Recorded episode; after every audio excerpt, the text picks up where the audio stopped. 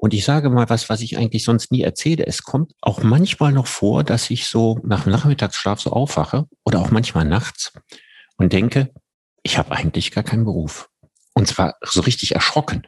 So als wäre man im Leben nichts geworden. Ja, weil man nie in irgendeinen Rahmen reingegangen ist. Ich kann sagen, eigentlich bin ich ja total froh darüber. Aber manchmal fasst mich auch irgendwas an und dann denke ich irgendwie, was hast du eigentlich gemacht die letzten 20, 30 Jahre?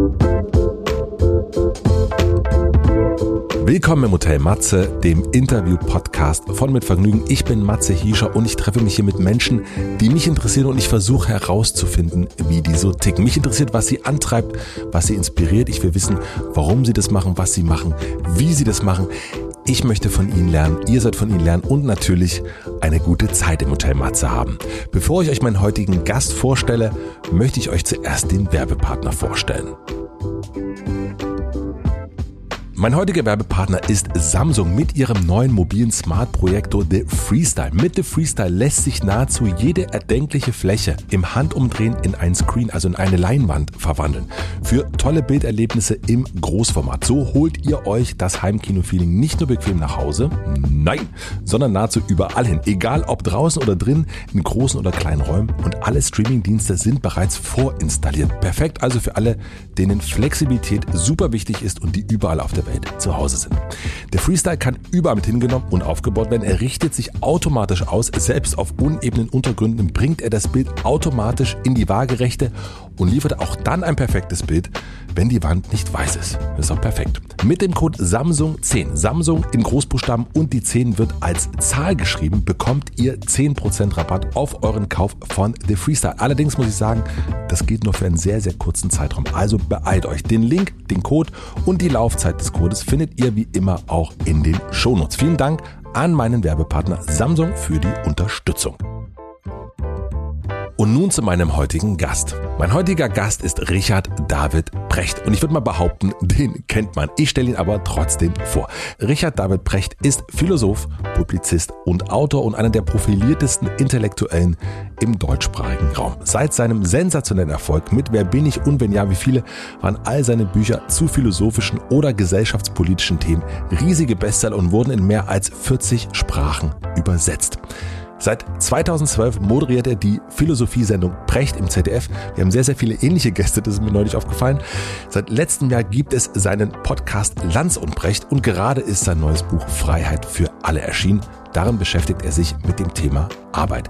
Ich wollte ihn natürlich schon ganz, ganz lang interviewen. Mich fasziniert einfach, zu wie vielen Themen sich Richard David Brecht meistens sehr, sehr meinungsstark äußert. Woher kommt die Erinnerungsfähigkeit, die Überzeugung und auch diese Meinungslust? Und wie geht es ihm damit, dass so viele Menschen auch eine Meinung über ihn haben? Wir sprechen über seine prägende Kindheit in Solingen. Wirklich eine sehr, sehr interessante Familiengeschichte. Wir sprechen über Luxus, seine Präsenz in deutschen Talkshows und in den deutschen Medien im Allgemeinen, seine Faszination für das Gewesene und weil man mit Richard David Brecht über so ziemlich alles sprechen kann, noch über ganz, ganz viel mehr. Mein Ziel war es hier ganz besonders, den Menschen Richard David Brecht näher zu kommen, ihn zu verstehen, ganz ohne Meinung. Ob mir das gelungen ist, das entscheidet ihr.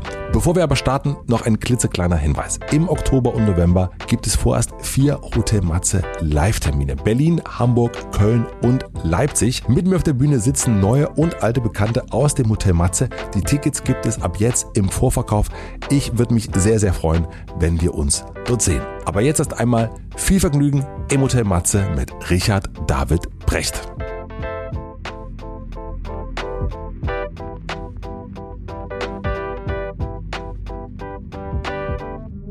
Richard, wo erwische ich dich gerade?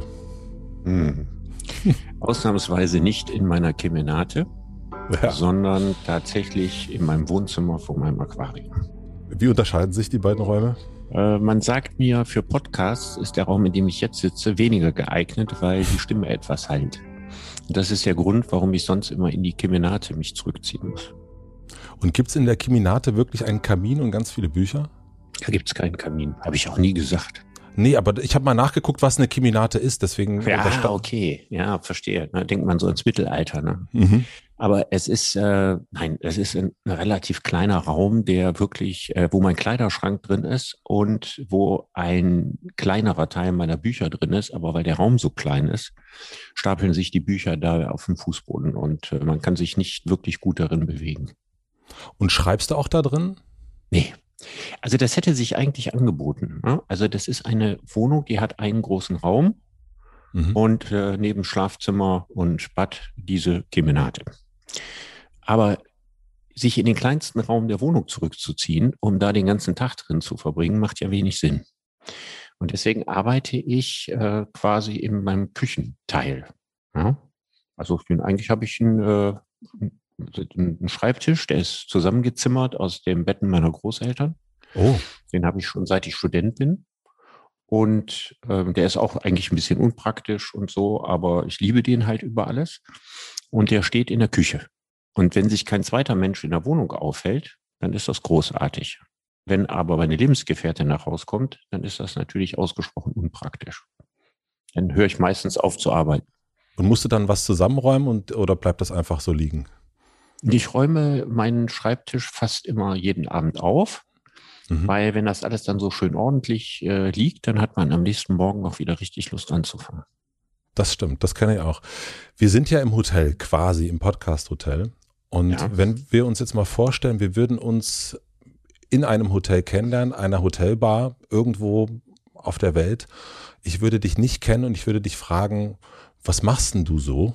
Was würdest du dann antworten? Ich würde sagen, ich schreibe Bücher mhm. und halte Vorträge denke viel übers Leben nach. Du denkst viel übers Leben nach. Das sagst du dann in solchen Momenten? Naja, ich, es ist ja quasi in Anführungszeichen mein Beruf, das zu tun.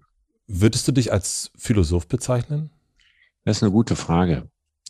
Also im weitesten Sinne ja, weil die Frage wäre, als was sonst? Philosoph ist ja keine Berufsbezeichnung. Philosoph ist ja die Beschreibung einer Tätigkeit. Ne? Wittgenstein hat mal gesagt, ne? Philosoph ist äh, kein Sein, sondern ein Tun. Also man wird nicht Philosoph dadurch, dass man Philosophieprofessor ist. Ich habe viele Philosophieprofessoren gehabt, die haben weit von sich gewiesen, Philosophen zu sein, und es stimmt auch. Mhm. Ja, wenn, also die Tatsache, dass man exzellenter Platon-Kenner ist ne, und äh, wunderbare Bücher über Platon geschrieben hat, macht eigentlich automatisch zum Philosophen. Und dann gibt es Leute, die haben nie wirklich Philosophie studiert oder keine Abschlüsse gemacht. Man denke an Nietzsche. Ja, Nietzsche war Altphilologe. Niemand würde sagen, Nietzsche war der größte Altphilologe, sondern jeder würde sagen, er war ein bedeutender Philosoph. Also es kommt auf die Tätigkeit drauf an. Wenn man sagt, dass man mit dem Nachdenken über das Leben, über das Sein, über die Gesellschaft, über die Probleme der Gesellschaft, wenn das der Mittelpunkt der eigenen Arbeit ist, dann kann man die Tätigkeit als Philosophieren bezeichnen und entsprechend jemanden als Philosophen. Ich habe einen neunjährigen Sohn. Du hast ja auch einen Sohn. Und hm, ich erlebe meinen Sohn als jemand, der sehr viel über die Welt so nachdenkt, sich ganz, ganz viele Fragen stellt und manchmal mich auch fragt. Könnte dann mein Sohn, und vielleicht macht das dein Sohn auch, könnten oder könnte mein Sohn dann auch ein Philosoph sein? Ja.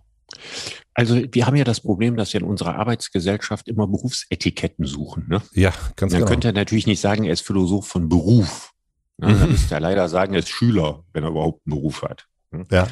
Aber er könnte sagen, dass er sich als Philosoph fühlt. Das fände ich äh, völlig in Ordnung. Also wir haben in unserem Bekanntenkreis jemand, den nennen wir immer den Philosophen, ne? der ist so 12, 13 Jahre alt. Mhm. Und der ist eigentlich in seinem ganzen Sein und in seiner ganzen Erscheinung und dem, was ihn interessiert, wirklich ein Philosoph.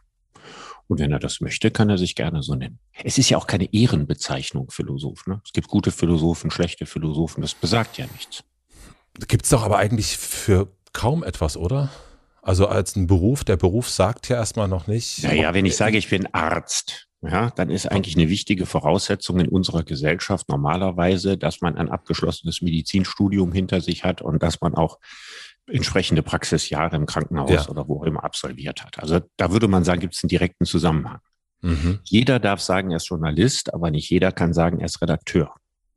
Das stimmt. Ein Redakteur ist nur jemand, der in einer Redaktion angestellt ist. Journalist kann sich jeder nennen, der irgendwann mal in der Kreiszeitung was geschrieben hat. Mhm. Oder der als YouTuber oder sowas unterwegs ist.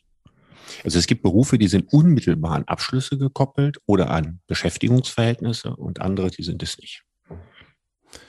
Du sagst ja selber, dass du eigentlich das, was du machst, nicht als Arbeit bezeichnen würdest, sondern als bezahlte Selbstverwirklichung. Genau, deswegen tue ich mich auch mit dem Begriff Beruf so schwer. Wann hast du das erste Mal aber gearbeitet? Wenn wir jetzt mal so weit zurückgehen, vielleicht. Ja, also der Arbeitsbegriff besteht ja aus zwei verschiedenen Bedeutungen. Ne? Ich versuche das ja in meinem Buch zu zeigen. Mhm. Das eine ist die Bedeutung von Labor, was früher Laborare hieß bei den Römern. Das ist dieses Schuften und sich abmühen und eigentlich Arbeit, die man für andere macht. Mhm. Die Bauern, die für ihren Gutsherrn gearbeitet haben, die Fabrikarbeiter, ja, die für den Fabrikherrn gearbeitet haben. Und dann gibt es eine zweite Bedeutung, das ist die Bedeutung Work. Ja, das ist Werken, was herstellen. Das war bei den Römern Fackere. Ja, äh, äh, Fakten kommt daher. Mhm. Ne? Das ist das Gemachte. Und das sind ja zwei sehr verschiedene Dinge. Und wenn du mich jetzt fragst, wann hast du das erste Mal gearbeitet? Also als Laborare habe ich mitunter die Schule empfunden. Ja, würde ich sagen, habe ich relativ viel gemacht, weil ich musste. Ne? Sachen, die man nicht aus eigenem Antrieb und so heraus macht. Du hast das nie, also in der Schule warst du, hast du als Plackerei empfunden? Äh, manchmal. Mhm. Also ich, ich war ja so in der Schule, gab es manchmal Sachen, die einen interessiert haben. Ne? Was hat dich da interessiert? Und dann gibt es natürlich auch viel, viele Sachen, die mich nicht interessiert haben. Es hing eigentlich vom Lehrer ab. Es hing okay. weniger vom Fach ab als vom Lehrer. Aber das Wichtigste war, die Sachen, die mich wirklich interessiert haben, die fand ich in der Schule langweilig. Was war das? Also ich hatte ein riesiges Interesse für Biologie. Hm? Alles das, ich habe ja auch schon sehr früh angefangen, ne? so quasi in der späten Pubertät für Evolutionstheorie und Darwin und sowas zu interessieren. Und äh, ich habe eine sehr, sehr große biologische Artenkenntnis. Na, damit konnte ich schon den einen oder anderen Zoodirektor in meinem Leben ziemlich beeindrucken. Oder den einen oder anderen Vogelpräparator, wenn ich im, im Alter von zehn Jahren ja, Wiesenwein, Kornwein und Steppenwein unterscheiden konnte. Wow. Ähm, das kann, können wahrscheinlich auch die allermeisten Biologielehrer nicht. Es gibt kaum ein Zootier, was ich nicht kenne. Wenn ich in Afrika unterwegs bin, was ich häufiger bin, meiner Lebensgefährtin, dann sagt die immer, hör auf, dem Ranger die Tiere zu erklären. Das mache ich natürlich deswegen gerne, weil ich mich vor allen Dingen für Vögel interessiere und die meisten Ranger da eben keine Spezialisten sind. Und es mir eben darum geht, dass ich dann auch bestimmte Vögel sehen will und so weiter. Naja, wie dem auch sei, in diesen Sachen kannte ich mich sicher besser aus als meine Biologielehrer, aber das war ja nun nicht das, was gerade in Biologie gefordert war. Mhm. Das gleiche Problem hatte ich beim zweiten Lieblingsfach, das war Geschichte. Es gibt bestimmte Bereiche in Geschichte, die mich unglaublich interessiert haben und die in der Schule aber nur so als Stoff dran kam. Das heißt also so und so viele Seiten im Buch, wo der Lehrer sich dann sklavisch daran gehalten hat, was dann davor kam mhm. und auch entsprechende Arbeiten geschrieben wurden. Und wenn man sich darüber hinaus ganz tief dafür interessierte, war in der Schule oft gar kein Platz dafür. Ich habe dann freiwillig Referate gemacht über die Perserkriege und äh, über die Punischen Kriege und so weiter und habe das quasi meinen Lehrern angeboten. Kriegst du den nicht ja. total auf den Keks?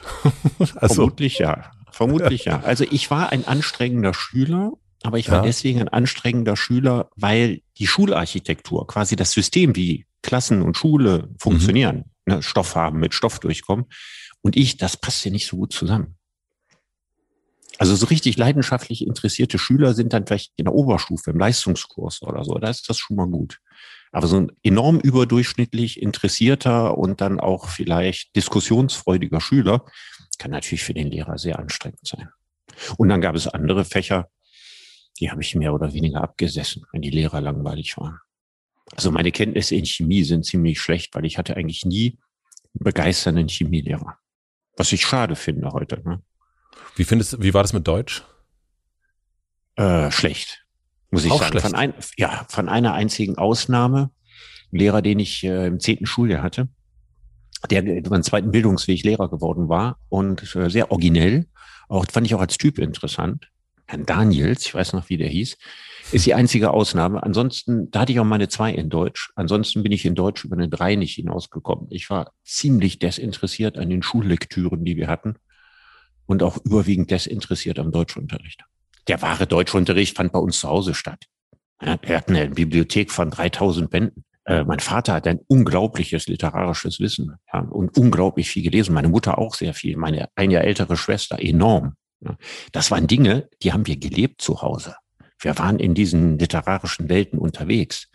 Aber wenn wir dann in der Schule da Max Frisch Homo Faber machen sollten, ein sehr durchschnittliches, langweiliges Buch, konnte ich mich nicht dafür begeistern.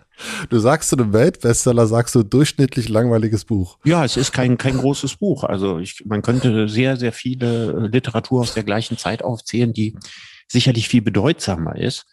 Und das, warum ein solches Buch wie Homo Faber in die, in die äh, in den Lehrplan aufgenommen wurde. Ja, liegt ja nicht daran, dass es das beste Buch aller Zeiten ist, sondern dass die Autoren, die da vorher im Lehrplan waren, ja, also Autoren, die in der Nazi-Zeit da drin standen, die wurden ja alle aussortiert. Mhm. Und dann hat man geguckt, was gibt es für junge, aufregende Autoren. Und Max Frisch hatte sehr früh Karriere gemacht, ähnlich wie Dürrenmatt. Und deswegen kamen die damals als junge Leute, ja, so Anfang 30-Jährige, in den Lehrplan dass man glaubt, dass die Probleme, die da behandelt werden, Probleme der 50er Jahre, jetzt für Schüler in den 80er, 90ern oder heute noch die existenziellen spannenden Bücher sind, ist natürlich totaler Quatsch. Und das ist aber häufig nicht wirklich korrigiert worden, sondern wenn die einmal im Lehrplan sind, dann hat man das jahrzehntelang gemacht. Warst du damals schon so meinungsstark? Ja, würde ich sagen. Das habe ich, glaube ich, durchs Elternhaus mitbekommen. Also ich habe damals, ich habe damals äh, meiner Deutschlehrerin, als ich das auch mal hab durchblicken lassen, ne, was ich so Max Frisch, ja, nicht schlecht, aber jetzt nicht besonders aufregend fand, dann hat sie mich gefragt, was ich lese. Mhm. Gute Frage. Das war ein Deutsch, Deutschkurs, 11., 12. Schuljahr. Und äh, der Autor, für den ich mich damals enorm begeistert habe, war Arno Schmidt. Würde ich auch heute sagen, der aufregendste deutsche Autor der 50er Jahre. Sprachlich eine ganz andere Welt, eine ganz andere Hausnummer als Max Frisch. Da wusste meine Deutschlehrerin nicht, wer das ist. Ich weiß es auch nicht, wer das ist. Nee? Oh, nee. solltest du unbedingt wissen. Also. Was ist das, welches Buch würdest du mir empfehlen? Ich würde mit den frühen Büchern anfangen. Die späten sind was für Nerds. Ja, also mhm. die muss man nicht gelesen haben. Also das fängt an, der schreibt, wie, wie man spricht. Mhm. Ja, auch in der Orthographie. Also wenn der Volksleben sagt, dann schreibt er das mit X. Okay. Und er versucht im Schreiben den Bewusstseinsstrom abzubilden, so wie James Joyce das gemacht hat. Mhm. Ja, also du schreibst nicht so, wie du ordentlich gelernt hast zu schreiben, sondern du schreibst tatsächlich so, wie dein Inneres denkt. Mm, okay. Und da sind in den 50er Jahren ganz äh, großartige Bücher entstanden, die alle in der Lüneburger Heide spielen. Wo er damals gelebt hat, wo er so ein mystisches Verhältnis auch zu dieser Landschaft entwickelt. Und ich würde anfangen mit aus dem Leben eines Faun, wo er sein langweiliges Leben äh, als Buchhalter oder kleiner Angestellter beschreibt, was er tatsächlich gewesen ist. Und der sich so eine Fantasiewelt in der Lüneburger Heide in seinem Kopf einrichtet. Das ist großartig. Also das geht so nahe und es ist so, so, so auch literarisch so toll. Da, das, da würde ich sagen, da fange ich auf jeden Fall mal an. Äh, das, glaube ich, tut mir auch ganz gut, mal so ein bisschen wieder so was Lyrisches zu lesen. Ähm, wie haben deine Eltern mit dir oder mit euch, mit deinen Geschwistern und dir am Abendbrottisch über Arbeit gesprochen? Welches Bild hast du da von Arbeit bekommen? Mein Vater mhm. war immer so, uff, anstrengend. Meine auch. Mhm. Meine auch. Mein Vater war Industriedesigner. Mhm. Da kann man sagen, ja, eigentlich ein sehr privilegierter Beruf. Das sagt er heute auch. Er ist heute 89. Und wenn er auf sein Leben zurückkriegt, sagt er, Wahnsinn, ja, unter welchen Bedingungen ich arbeiten durfte. Also ohne Leistungsstress, ohne Leistungsdruck. Der hat bei Krupps Haushalt, Haushaltsgeräte designt. Mhm. Und die paar Male, wo ich da war, hatte ich immer das Gefühl, die schieben da wirklich eine ruhige Kugel, die vier Designer, die es da gab. Sehr viel Kaffee getrunken, lange Skatpausen dazwischen gemacht und dann da gesessen und gewerkelt. Und tatsächlich war der Ausstoß, den mein Vater in 30 Jahren Beruf da äh, gehabt hat, auch nicht so enorm. Also Klar, die eine oder andere Kaffeemaschine oder Küchenuhr oder sowas ist von ihm, aber wenn man überlegt, dass er 30 Jahre Designer war, also überarbeitet hat er sich nicht. Trotzdem war das so, wenn er abends nach Hause kam, da war der, hatte er war erstmal so von der Arbeit bedient. Mhm. Und hat auch über seinen Beruf nie besonders gut gesprochen. Heute redet er gut darüber. Heute denkt er sich, er hat richtig Glück gehabt. Aber, wie erklärst du dir das, dass das so ist? Also ich kenne das, also selbst ich kenne das von mir manchmal, obwohl ich auch würde sagen würde, dass ich ähm, äh, bezahlte Selbstverwirklichung betreibe. Ja. Ich habe irgendwann gemerkt, dass ich meinen Vater so ein bisschen imitiert habe. Ähm, also dieses so, oh, nach Hause kommen, anstrengend. Und dann habe ich das irgendwann so auf, aufgehört, weil ich gemerkt habe, das ist irgendwie so ein so so mitgeliefert irgendwie, so behalten ja. und dann kommt es dann hast du denn, wieder raus. Hast du denn einen Beruf, wo du nach Hause kommst? Äh, also ja. machst du das, was du jetzt hier machst, nicht von zu Hause? Nein, nein. Ich mache das in einem, in einem Studio und ich äh, habe noch eine kleine Firma und da bin ich auch oft und hier mhm. bin ich oft und deswegen gibt es für mich auch so eine Trennung und ich merke auch, dass mir die Trennung sehr, sehr gut tut. Also ich komme gern, also ich habe gerne einen Weg. Ähm, okay. Ich, ich lasse das, äh, habe da gerne so eine, so eine Trennung. Ähm, irgendwie ah, so eine räumliche Trennung mag ich gern. Ja, ich, ich, bei mir ist genau umgekehrt. Ich habe ein paar Mal in meinem Leben äh, räumliche Wege zurücklegen müssen zur Arbeit. Mhm. Die wenigen Male, in denen ich in meinem Leben in Büros gearbeitet habe. Ich rede jetzt mal nicht von der Zeit, wo ich gejobbt habe. Ne? Ich habe mein gesamtes Studium selbst finanziert durch Arbeit. Und da muss man auch sagen, ne, Arbeit im Sinne von Laborare, also sich placken, schuften und abmühen. Also da habe ich auch wirklich an harten Sachen kaum was ausgelassen. Stimmt es, dass du bei Haribo gearbeitet hast? Ja, das in Solingen gibt's ja Haribo. Aha. Da habe ich die, äh, diese Himbeeren und Brombeeren hergestellt. Ne, diese kleinen roten und schwarzen Hütchen. Äh, ja, wie hast du, wie geht das? Ja, also was also nicht die Masse, die da drin ist, sondern die Kügelchen, die da drauf sind. Mhm. Und, die, und das sah so aus, ähm, da gab es so acht oder zehn große Turbinen, die so aussahen wie Betonmischer. Und da musste man sich in die reinbeugen. Ja, also die mhm. rotierten. Mhm. Und da musste man sich reinbeugen und dann hatte man erstmal mit einer großen äh, Schaufel, wo der Zucker reingeschaufelt. Und dann musste der Zucker umgerührt werden, weil man gleichzeitig mit einer Kelle diesen roten Lack da aufgetragen hat. Ja, das heißt also, da gibt's so, eine, so, eine, so einen Betonmischer, da ist quasi Zucker drin. Mhm. Dann macht man roten Lack da rein mit einer Kelle und gleichzeitig rührt man mit dem Arm diesen Zucker um. Weil sonst würde es ja passieren, dass bestimmte Zucker total verklumpt, ne, mit diesem roten Zeug sich vollsaugt und an den Rest kommt nichts dran. Parallel dazu werden dicke Schaufeln mit Puderzucker da rein geschaufelt, weil der Puderzucker und diese rote Flüssigkeit, die verbinden sich und macht den Zucker dick. Mhm. Und diese äh, rotierende Maschine macht den rund. Und das zehn Stunden am Tag. Und dann war das so, dass man tatsächlich es keine Pore des Körpers gab. Wenn man dann mit der Bahn nach Hause fuhr, ja, mit der Straßenbahn oder mit hier in Solingen mit so einem Bus mit Oberleitungshörnern, dann war im Grunde genommen der halbe Bus voll mit dem Puderzucker und man selber hatte keine Hautpore. Also bis in jede entfernte Ritze war dieser Puderzucker eingedruckt. Du willst vor allen Dingen nicht wissen, das war ja ohne Mundschutz.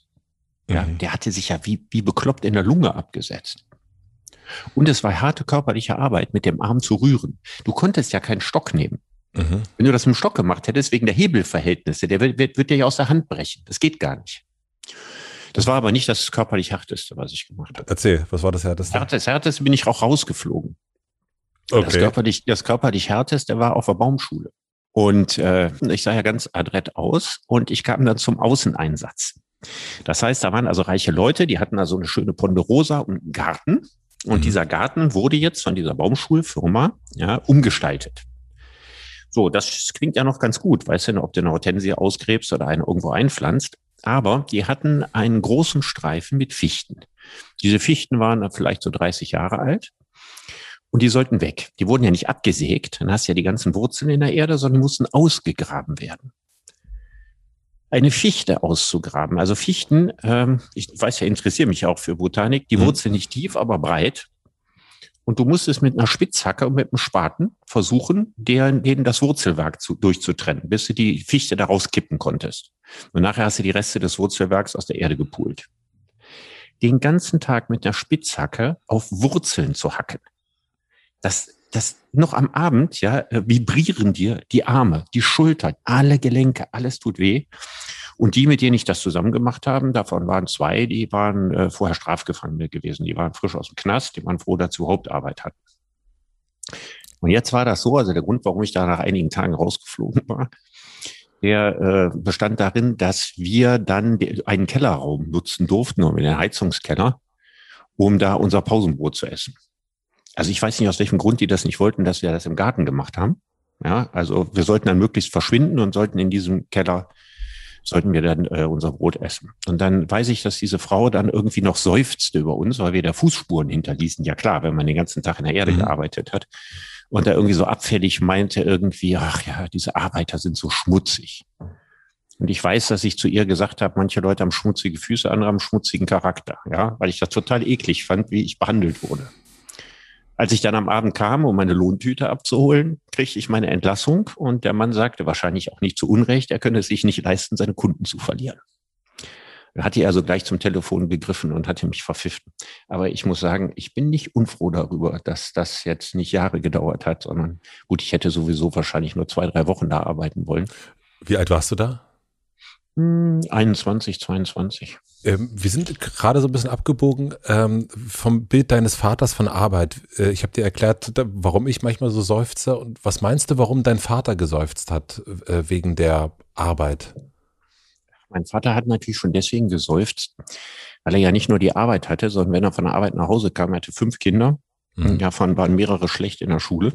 Ja, bei mir war das jetzt nicht so das Problem, aber bei anderen war das das größere Problem. Und da musste er sich eben dran setzen und mit den Kindern Latein und Mathe und was weiß ich was alles machen. Ich habe meinem Vater auch Mathe zusammen gemacht. Und ähm, das war eigentlich so, er war so völlig in der Mühle. Ne? Er hatte eigentlich keine Zeit für sich. Mhm. Mein Vater war dann glücklich, wenn ich ihn gesehen habe, wenn er sich dann irgendwann zurückziehen konnte mit einem Buch und sich irgendwie im Sessel eingegraben hat und sein Gehirn in Sicherheit bringen konnte. Weil das Familienleben mit fünf Kindern, ja, gerade so, als er dann anfing, in die Pubertät zu kommen, war natürlich enorm anstrengend für ihn. Und dann hat er natürlich sein, sein Mitsein mit der Familie nicht als äh, besonders angenehm empfunden, aber seine Arbeit hat ihm auch, glaube ich, zunehmend immer weniger Spaß gemacht. Du hast mal über ihn gesagt, dass er Sachen zu Ende denken konnte. Woran hast du das gemerkt? Ja, zu Ende weiß ich gar nicht. Eigentlich hat mein Vater nie was zu Ende gemacht. Das ist, glaube ich, eine der wichtigsten Charakterisierungen. Nee, äh, zu Ende gedacht. Ja, was er gemacht hat, ist, er hat Dinge miteinander in seinem Gehirn kombiniert, ähm, die mir viel spannender erschienen als so die vorgegebenen Denkwege, ne, die ich so aus der Schule kannte oder die herkömmlichen Sichtweisen der Dinge. Hast du ein Beispiel?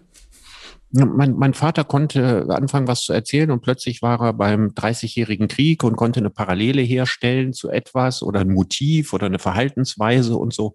Das ist ja im positivsten Sinne Bildung ist ja, wenn du mit deinem Gehirn unausgesetzt arbeiten kannst. Das heißt, wenn du alles das, was du weißt, zur Hand hast, um es auf anderes auch beziehen zu können. Und nicht nur, wenn es fein säuberlich im Regal ist und du weißt, wer es gesagt hat und wann.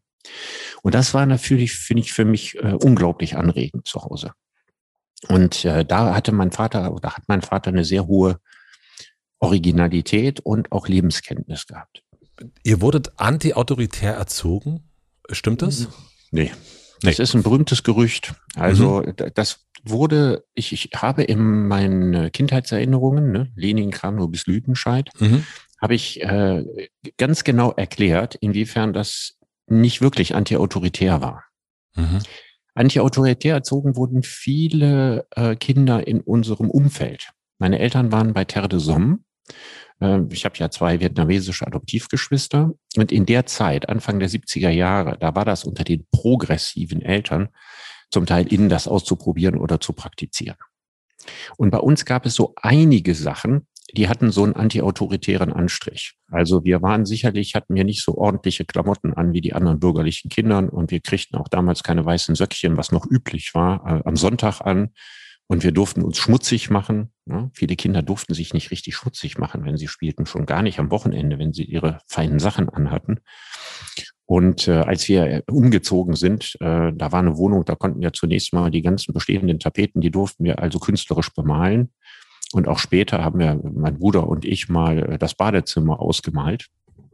Also solche Sachen. Also das hat ja, das sieht so im ersten Moment nach äh, anti-autoritär aus. Aber in manchen Dingen waren meine Eltern, vor allen Dingen meine Mutter, ausgesprochen streng. In Aber welchen, meistens in anderen Dingen als die bürgerlichen. In welchen Sachen waren Sie streng? Ja, also es, es gab schon ziemlich starke Verbote. Es gab keine Cola bei uns zu Hause. Äh, es gab äh, kein Nutella, kein Nutella bei uns zu Hause. Mhm. Ähm, wir durften fast kein Fernsehen gucken, mhm. weil diese ganzen Kinderserien alle amerikanisch waren. Und nun darf man ja nicht vergessen, wenn du mhm. zwei Geschwister hast aus dem Vietnamkrieg. Ja.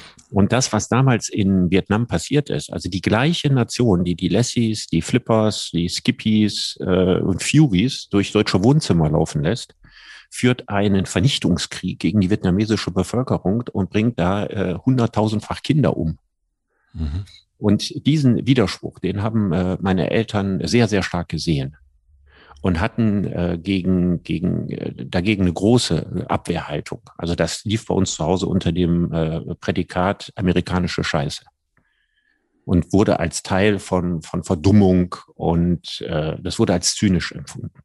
Also bei mir war es, also ich bin in der ehemaligen DDR zumindest die ersten äh, zehn Jahre aufgewachsen und bei uns gab es auch ganz viel sowieso erstmal schon nicht, aber ich durfte auch nicht so wahnsinnig viel Fernsehen gucken, äh, hab's dann aber heimlich gemacht und ähm, habe dann heimlich die Sachen gemacht, die mich so interessiert haben. Hast du dich dagegen aufgelehnt oder hast du das so nachvollziehen können? Weil das hört sich ja auch schon sehr, äh, sehr politisch, sehr bewusst an. So weitgehend konnte ich das nachvollziehen. Wir waren ja politisch sehr früh und sehr reif erzogen, kann man sagen. Und uns wurde sehr früh über diese Dinge geredet. Mhm. Das zweite war, meine Mutter war da, wo sie Verbote aussprach, äußerst streng. So dass wir es auch nicht gewagt hätten, sie zu brechen. Was anderes war, wenn ich bei meinen Großeltern war. Da durfte ich diese Sachen dann gucken und da hat meine Mutter auch nicht so nachgefragt. Aber zu Hause bei uns kam das gar nicht vor. Ja, das hatte auch einen großen Vorteil. Ne? Ich habe unglaublich viel gelesen als Kind. Und das hast du gerne gemacht, offensichtlich. So wie, also sehr, sehr gerne. Mhm. Also wenn ich heute sage, was sind die Lektüreerlebnisse, die mich in meinem Leben am stärksten geprägt haben, dann sind das sicher Kinderbücher. Welche waren das? Da gibt es viele. Also meine ultimativen Lieblingsbücher ähm, waren die Taran-Bände. Ein Werk, das zu Unrecht in Vergessenheit geraten ist. Ein mhm. amerikanischer Autor, ja, ähm, der äh, so aus diesem aus der keltischen Mythologie, also woraus sich auch der Herr der Ringe speist. Mhm. In Wales angesiedelt, was Brüder ihn heißt in dem Buch, äh, auch so eine Coming-into-Age-Geschichte macht. Also quasi, es fängt als pubertierender Junge an, er wird irgendwann erwachsen sein und das Ganze ist eben auch eine, eine Welt äh, aus, aus, aus Kriegern und Zauber und so weiter. Unglaublich gut geschrieben, ja, äh, psychologisch unglaubliche Charakterformungen und ähm, es gibt, als ich dann später den Herr der Ringe gelesen habe, war der für mich fast ungenießbar. Also Tolkien konnte nun wirklich psychologisch relativ wenig. Er hat also mit einem unglaublichen Figurenbombast eigentlich äh, überstrahlt dass die Figurenzeichnungen ja zum, zum Teil wirklich äh, sehr schlecht sind. Und auch diese Heldenbilder, ne, so groß und blond und strahlend und so, also von, von den Elben angefangen über die Reiter von Rohan bis was, was bis Aragon, das sind ja alles so mehr oder weniger Nazi-Figuren. Und das hat mich sehr abgeschreckt. Und dagegen war äh, Lloyd Alexander, der, also der Autor von Taran, der als Autor im, also im Zweiten Weltkrieg als Soldat in Europa war und von der, von den, den Kriegsauswirkungen erschüttert war, quasi ein Antikriegs-Heldenbuch äh, äh geschrieben, was in der keltischen Mythologie spielte. Fünf Bände. Und das ist ganz groß. Und im Gegensatz zu Tolkien äh, ist es tatsächlich so, dass ein nicht unbeträchtlicher Teil der ans Herz gewachsenen Hauptfiguren auch sterben. Also es geht ganz tief ans Herz. Ganz, ganz groß.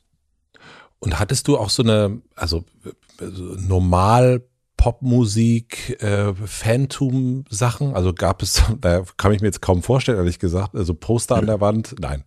Nee. Also keine Verehrung von, ich hatte von Populärsachen. Ein, ja, also ich hatte einen Poster an der Wand, äh, Topstar Oljek Blochin mit der Trophäensammlung von Dynamo Kiew. Ah, mh. das war ein Coupe Mohammed 5, das war der äh, Europapokal der Pokalsieger und das war der Supercup. Mhm. Dynamo Kiew war in den 70er Jahren eine sehr gute Mannschaft. Und da meine Eltern Fußball komplett abgelehnt haben, war die einzige Chance, die mir quasi blieb, ja, die politische Karte zu ziehen. Das habe ich aber nicht so erlebt. Also ich habe Dynamo Kiew das erste Mal in den 70ern spielen sehen. Da haben mhm. sie damals die Bayern äh, vermöbelt und dann Borussia Mönchengladbach zumindest im Hinspiel. Und die waren ganz, ganz großartig. Also ganz moderner Fußball. Wir sprechen in den 70er Jahren immer von den Erfindungen der Holländer, ne? von Johann Cruyff, der auch ein ganz großer Spieler war vom Football total, aber eben nicht von den Dingen, die Valeri Lobanowski, der Trainer von Dynamo Kiew, also auch einer der großen Revolutionäre des Weltfußballs. Und ja, dieses Poster hatte ich an der Wand und so aus dem Solinger Tageblatt so Ausschnitte von Kiew-Spielen, also Berichte darüber. Deine Mutter war Feministin, das hast du mal gesagt. Ähm, welches Bild von Mann, Frau, von Männlichkeiten, Weiblichkeit hast du mitbekommen? ähm, es gab bei uns eine durchgehende Bevorzugung des weiblichen Geschlechts.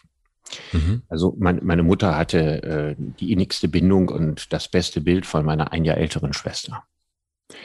Und ich bin zum Teil eigentlich auch wie ein Mädchen erzogen worden und habe mir auch als Kind schon aus diesem Grund gewünscht, eigentlich lieber ein Mädchen zu sein. Mhm. Das hatte sehr, sehr viele Vorteile. Ich war in der Grundschule Klassensprecher und ich war bei den Mädchen sehr, sehr beliebt, bevor die Pubertät kam, weil ich quasi wie so ein Obermädchen auch war. Ja, also ich habe mich damals eben noch nicht für Fußball interessiert und überhaupt nicht für Autos, wofür sich alle Jungs interessierten, sondern ich habe also die Fangenspiele mit den Mädchen gemacht und so. Ich lebte eigentlich in dieser Mädchenwelt. Und dann kam die Pubertät und dann war es eben genau das Gegenteil. Ne? Dann wollten die Mädchen gerade von diesen Jungs nichts mehr wissen. Die taugten allerhöchstens als beste Freunde und das ist natürlich in dem Alter eine Scheißrolle. Das ist eine Scheißrolle, ja. Und bist aber auch so, also ich kenne noch so diesen, den Ausspruch, sei nicht so sensibel. Stell dich nicht so an beim, beim Weinen und natürlich auch diesen berühmten Indianer kennen keinen Schmerz äh, äh, Quatsch. Kennst du das auch? Ja, aber jetzt nicht so unter Macho-Gesichtspunkt, ne? sondern mhm. dass man von diesen Dingen nicht so ein Aufhebens machen soll, also nicht übertreiben soll. Mhm. Das war jetzt nicht so überfürsorglich bei uns zu Hause, was aber wahrscheinlich auch daran lag, wenn man fünf Kinder hat.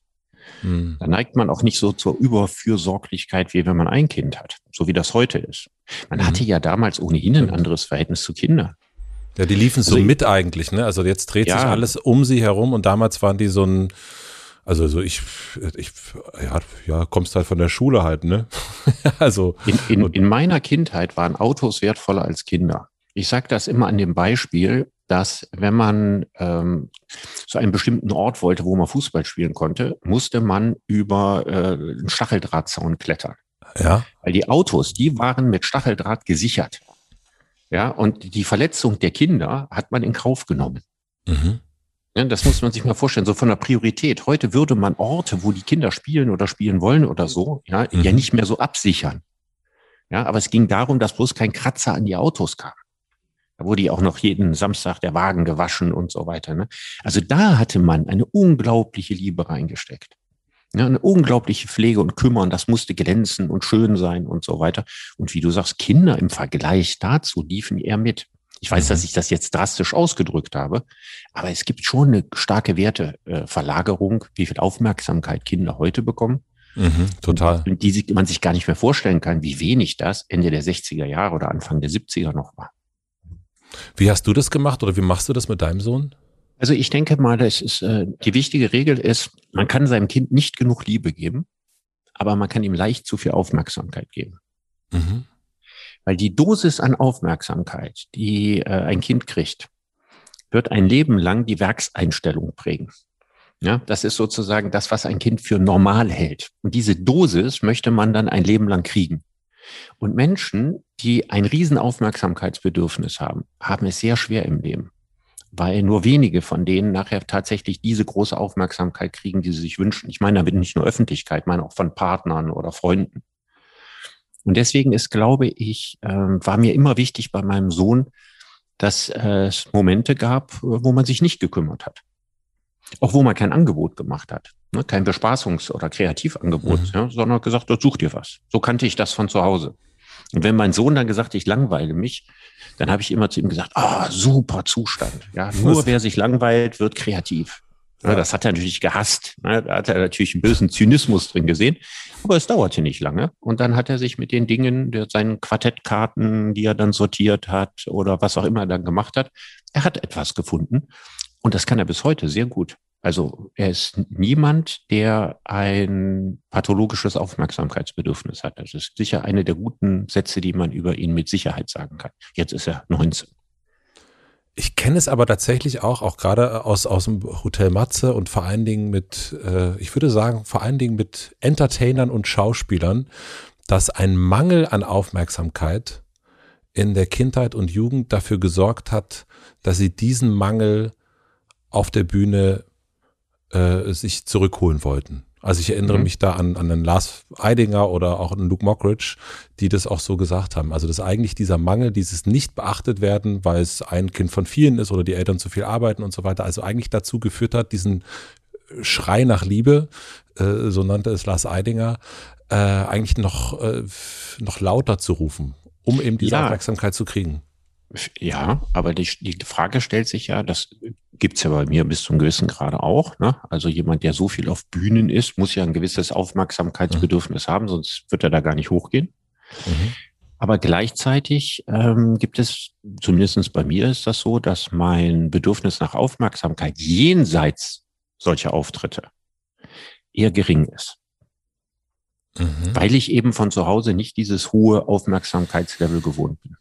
Das heißt, du bist. Also ich würde, ich würde jetzt sozusagen bestimmte Facetten, ja, ich bin, ich bin auch sehr gerne allein zum Beispiel. Mhm. Denn ich meine, so, ich schreibe ja ziemlich dicke Bücher, von wenigen Ausnahmen abgesehen, aber die meisten sind ja so 500, 600 Seiten Werke. Und, und du nennst es nicht Arbeit. und da gräbt man sich, und da gräbt man sich äh, schon tief in Welten ein. Ja. In stumme Welten, in Welten ohne Resonanz. Die einzige Resonanz, ne, dass man denkt, oh, das habe ich jetzt schön ausgedrückt oder so, die muss man sich selber geben. Ich lese das ja, während ich das mache, keinem vor. Ich zeige das niemandem. Mhm. Niemand sieht das, was ich mache, bevor es fertig ist. Und das ist ja ein Zustand, der für Menschen, die ständige Aufmerksamkeit brauchen, ja, ist eigentlich was, was sie kaum leisten könnten. Mhm. Sondern was man ja nur dann machen kann, wenn man auch schon äh, eine große Ruhe in sich selber trägt. Und das Aber ist, gibt, darf man nicht übersehen, der größere Teil meines Lebens. Ich, ich komme gleich nochmal zu dem, dem Schreibprozess, weil der mich sehr interessiert. Aber merkst du dann manchmal auch so ein Rufen, dass du, wenn du lange an deinem äh, Schreibtisch, den zusammengeschusterten da sitzt, äh, dass du merkst, oh, jetzt wäre es auch mal wieder schön, in einer Talkshow zu gehen oder mich zu einem Thema zu äußern? Bloß nicht. Nee. Mhm. Nee, äh, es ist auch häufig, wenn ich mich heute äh, zu Themen äußere, äh, dann ist das wirklich, weil ich denke, ich muss das tun. Ja, mhm. Also, weil ich denke, es ist jetzt wirklich wichtig, das zu tun. Das ist das Motiv. Äh, Im Gegenteil, ich finde eigentlich, wenn man nicht so sehr in der Öffentlichkeit steht oder sich die Geister an einem entzünden, was bei mir ja häufiger vorkommt, ist mir eigentlich der liebere Zustand. Es war ja in Corona zum Beispiel so, dass ich ja kaum Vorträge gehalten habe, beziehungsweise die Vorträge online stattfanden, also ohne mhm. unmittelbare Publikumsresonanz. Ja. Ich muss sagen, das war jetzt nicht so, als ob mir in den zwei Jahren groß was gefehlt hätte. Aber du hättest natürlich auch zu Corona eigentlich nichts wirklich sagen müssen. Hättest dein Buch über die Arbeit schreiben können, deine Vorträge halten können in Online-Seminaren, hast aber dennoch natürlich auch was gesagt. Ja, dadurch, dass ich den Podcast gemacht habe und ich habe ein mhm. Buch geschrieben. Also ich habe ja, ich habe ein Buch geschrieben, weil es mich genervt hat, wie viele Leute aus meiner Sicht eine verquere Vorstellung von ihren Freiheitsrechten hatten. Mhm. Das wollte ich ausräumen und wollte erklären, dass es neben den Freiheitsrechten eben auch staatsbürgerliche Pflichten gibt und dass die miteinander zusammenspielen und dass der Staat aus historischen Gründen gut abzuleiten und nicht erst neu erfunden, auch eine gewisse Pflicht hat, sich um die Gesundheit seiner Bürger zu sorgen und zu kümmern. Und das wollte ich in diesem Buch deutlich machen. Aber du bist ja dann trotzdem, also dann hast du den Podcast, der ist ja okay, ja, das ist natürlich ein eigenes Senden dann dennoch, ne? Also von daher gibt's wahrscheinlich gar nicht mehr so den Rückzug jetzt, wie es wie es früher einmal war. Also früher warst du ja viel mehr abhängig davon, dass du auch eingeladen wirst in Talkshows und jetzt machst du ja genau. im Grunde mit ich Markus gehe, deine eigenen Talkshows. Ich gehe in sehr, sehr wenige Talkshows noch mhm. und auch in keine politische Talkshow mehr. Also ich spreche über politische Dinge, wenn ich bei Markus Lanz eingeladen bin, mhm. aber ich gehe ja nicht mehr zu Ilna oder Will. Und von Plasberg wollen wir erst gar nicht reden. Die schlechteste Talkshow im deutschen Fernsehen. Da gehe ich schon seit zehn Jahren nicht mehr hin. Warum gehst du nicht mehr hin? Weil das Konzept äh, unwürdig ist. Also es, man kann nicht ein Konzept machen, in dem man Gäste einlädt und sich selber zum Oberlehrer macht. Ja, also alle sitzen da und werden drangenommen. Mhm. Und nachdem man was gesagt hat, kommt jedes Mal ein Einspieler und die Redaktion legt im Vorfeld quasi fest, wer gewinnt und wer verliert. Durch die Art und Weise, wie das gesamte, die gesamte Sendung geskriptet ist und wie die Einspieler verteilt werden. Also du sagst was und dann sagt er, ja, wir haben mal nachgefragt und dann kommen vier Stimmen von der Straße, die sagen das Gegenteil, ja, gegen, du, mhm. die, gegen die du jetzt nicht argumentieren kannst und dann stehst du mit Minuspunkt da. Es entsteht ja bei Plasberg nie eine echte Diskussion, sondern der Lehrer nimmt dran. Mhm. Ich frage mich, was ist das für ein Umgang mit Gästen? Ich bin zweimal da gewesen und danach habe ich gedacht, nie wieder. Also das ist würdelos, diese Veranstaltung. Ich kann das auch nur in dieser Deutlichkeit sagen. Ich kenne auch sehr viele, die da nicht hingehen. Also es ist auffällig zu sehen, wie viele Leute nicht zugelassen. Wir machen eine klitzekleine Pause. Ich möchte euch einen Werbepartner vorstellen. Mein heutiger Werbepartner ist Squarespace. Wenn ihr eurer Webseite ein Makeover verpassen wollt, ist Squarespace die richtige Adresse für euch. Ihr könnt aus vielen personalisierbaren Vorlagen und mit weiterführenden Tools ganz individuell den Look kreieren, der zu euch und eurer Webseite passt. Dabei könnt ihr eure Inhalte flexibel einbetten, zum Beispiel Bilder oder Videos oder sogar Produkte in einem Online-Shop verkaufen. Und außerdem jederzeit auf SEO und Analyse-Tools zurückgreifen, um den Überblick zu behalten. All das und noch viel mehr kann Squarespace. Überzeugt euch am besten selbst. Und für alle, die es direkt mal ausprobieren wollen, habe ich natürlich was vorbereitet. Wenn ihr auf de.squarespace.com slash hutematze den Rabattcode hutematze eingebt, alles groß und zusammengeschrieben, erhaltet ihr bei Squarespace 10% Rabatt auf eure erste Webseite oder Domain. Den Link und den Code findet ihr wie immer auch in meinem Linktree in den Shownotes. Vielen Dank an Squarespace für die Unterstützung dieser Folge. Und nun zurück zum Gespräch. Dann lass uns einmal noch mal kurz zum, kurz zum Studium kommen. Äh, warum bist du denn nicht Zoologe geworden? Wir haben einen Biounterricht. Ich hatte ähm, wirklich kriegerische Auseinandersetzungen in der Oberstufe mit meiner Biologielehrerin. Kann man nicht anders sagen. Und wir haben uns über viele, viele Dinge gestritten. Ich habe es auch noch fertig gemacht. Ich musste unlängst dran denken, weil mein Sohn gerade Abitur macht, mich in meiner mündlichen Abiturprüfung sogar zu streiten. Also, also äh, das wundert mich ehrlich gesagt jetzt nicht. Also ich weiß nicht warum, aber ja, hm, ja. ja. und äh, das, ich bin dann auch äh, mit einer vier oder so bestraft worden. Also das äh, daran erinnere ich mich, äh, als wenn es gestern gewesen wäre. Und äh, ich denke, so dieser, dieser für mich sehr grau gefärbte Biounterricht äh, in der Oberstufe, der hat dann dazu geführt, dass ich dann nicht so richtig darauf gebrannt habe, Biologie zu studieren. Und deswegen hast du dann Germanistik, Philosophie und Kunstgeschichte studiert. Richtig? Ja, ich habe so die Sachen interessiert, wo ich zu dem damaligen Zeitpunkt mich mit meinem Vater immer drüber unterhalten habe und die bei uns zu Hause ganz selbstverständlich so vorkamen. Also Sachen, mit denen man sich ja sowieso immer beschäftigt hat. Was hast du gedacht, was aus dir werden wird? Da habe ich da, ich wollte Schriftsteller werden. Das war mein mhm. Ziel. Und da hat mein Vater gesagt, ich sollte studieren. Ja, ich müsste mich intensiv äh, mit Literaturtheorie und so weiter beschäftigen. Keiner könnte mal ebenso Schriftsteller werden. Das ist übrigens interessant. Meine Mutter hat mich bei den Dingen, die ich getan habe, eigentlich immer ermuntert mit dem richtigen Satz, du, du schaffst das, wenn du das wirklich willst. Mhm. Und mein Vater hat mich immer gebremst mit dem Satz, das geht nicht mal ebenso. Und die Wahrheit ist, stimmt natürlich beides. Mhm. Also die meisten großen, wichtigen Dinge, die gehen nicht mal ebenso. Aber wenn man sie wirklich, wirklich will, dann gibt es auch eine gute Chance, dass man am Ende da ankommt. Hast du denn an der Uni, du bist dann weg aus Solingen nach Köln, glaube ich, ne? Mhm. Das? Was jetzt hast kein großer Sprung ist, ne? Nee, ist, ist jetzt nicht, ist jetzt nicht, nee. 40, Aber hast, 40 Kilometer in die Ferne. naja, du, äh, mutig war er. Ähm, aber hast du denn so ein bisschen nachgeholt? Also du hast erst erzählt, äh, dass das, äh, ja, dass du viele Sachen eben waren zu Hause nicht erlaubt. Das mit den, mit den Mädels war jetzt auch nicht so einfach, ähm, weil die quasi in dir nur die Freundin gesehen haben. Also wenn wir das als Beispiel nehmen. Also ja, ich würde sagen, also das, das hat sich dann geändert so mit 18. Mhm. Ja, also das durchzieht die Pubertät, aber das ändert sich dann so mit 18, 19 hat sich das geändert. Und hast du dann äh, sowas wirklich wie Popmusik dann mal gehört? Also hast du dann Zugang gefunden zum äh, normalen, in Anführungsstrichen, ähm, jugendlichen, jungen Erwachsenenleben? Hm, ja, ein bisschen. Also, es ist ja nicht so, als ob ich auf einem anderen Stern lebe. Also heute weiß ich über all diese Dinge sehr viel mehr. Ich gucke mir auf Arte immer die äh, Dokumentationen über Musiker an. Ich finde das hochinteressant. Also Welche zum Beispiel? Bowie. Ja, also ich glaube, das also ja alle, alle jetzt irgendwie dabei. Also ich rede jetzt vor allen Dingen so über die Generation der, der heute 80-Jährigen, ja, also die Stones sind oder die Eagles oder was auch immer. Also alles Sachen, deren Lieder ich natürlich kenne. Ich habe ja ein recht gutes Gedächtnis und wenn ich das höre, dann kenne ich das auch alles. Mhm. Und äh, dann weiß ich auch, in welcher Zeit das war und so. Und es ist auch nicht so, dass Musik mir nichts zum Klingen bringt. Mhm. Aber ich hatte relativ wenig sowas wie, wie, wie Lieblingsbands. Und äh, mit meinem Vater habe ich eben gemeinsam, dass ich den Zustand der Stille sehr liebe. Ich höre nicht gerne Musik nebenher, mhm. sondern ich konzentriere mich lieber auf Musik. Ich meine, ich bin Professor an einer Musikhochschule. Ja, ich interessiere mich auch äh, für klassische Musik.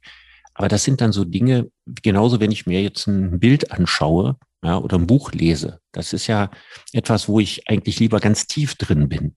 Ja. Nicht was, was ich so, es gibt ja Menschen, die stehen auf und fangen an Musik zu hören oder die sitzen in der Bahn und hören Musik und so. Und das ist bei mir nicht so. Ich habe aber dann so doch ein starkes Fable so entwickelt mit 17, 18 für Simon und Garfunkel. Das war so die Zeit des äh, Konzerts im Central Park. Mhm. Und ich halte Paul Simon bis heute für einen großen Musiker. Art Garfunkel eher nicht, aber Paul Simon ist sicher ein großer Musiker und ich mag seine Stimme sehr gerne.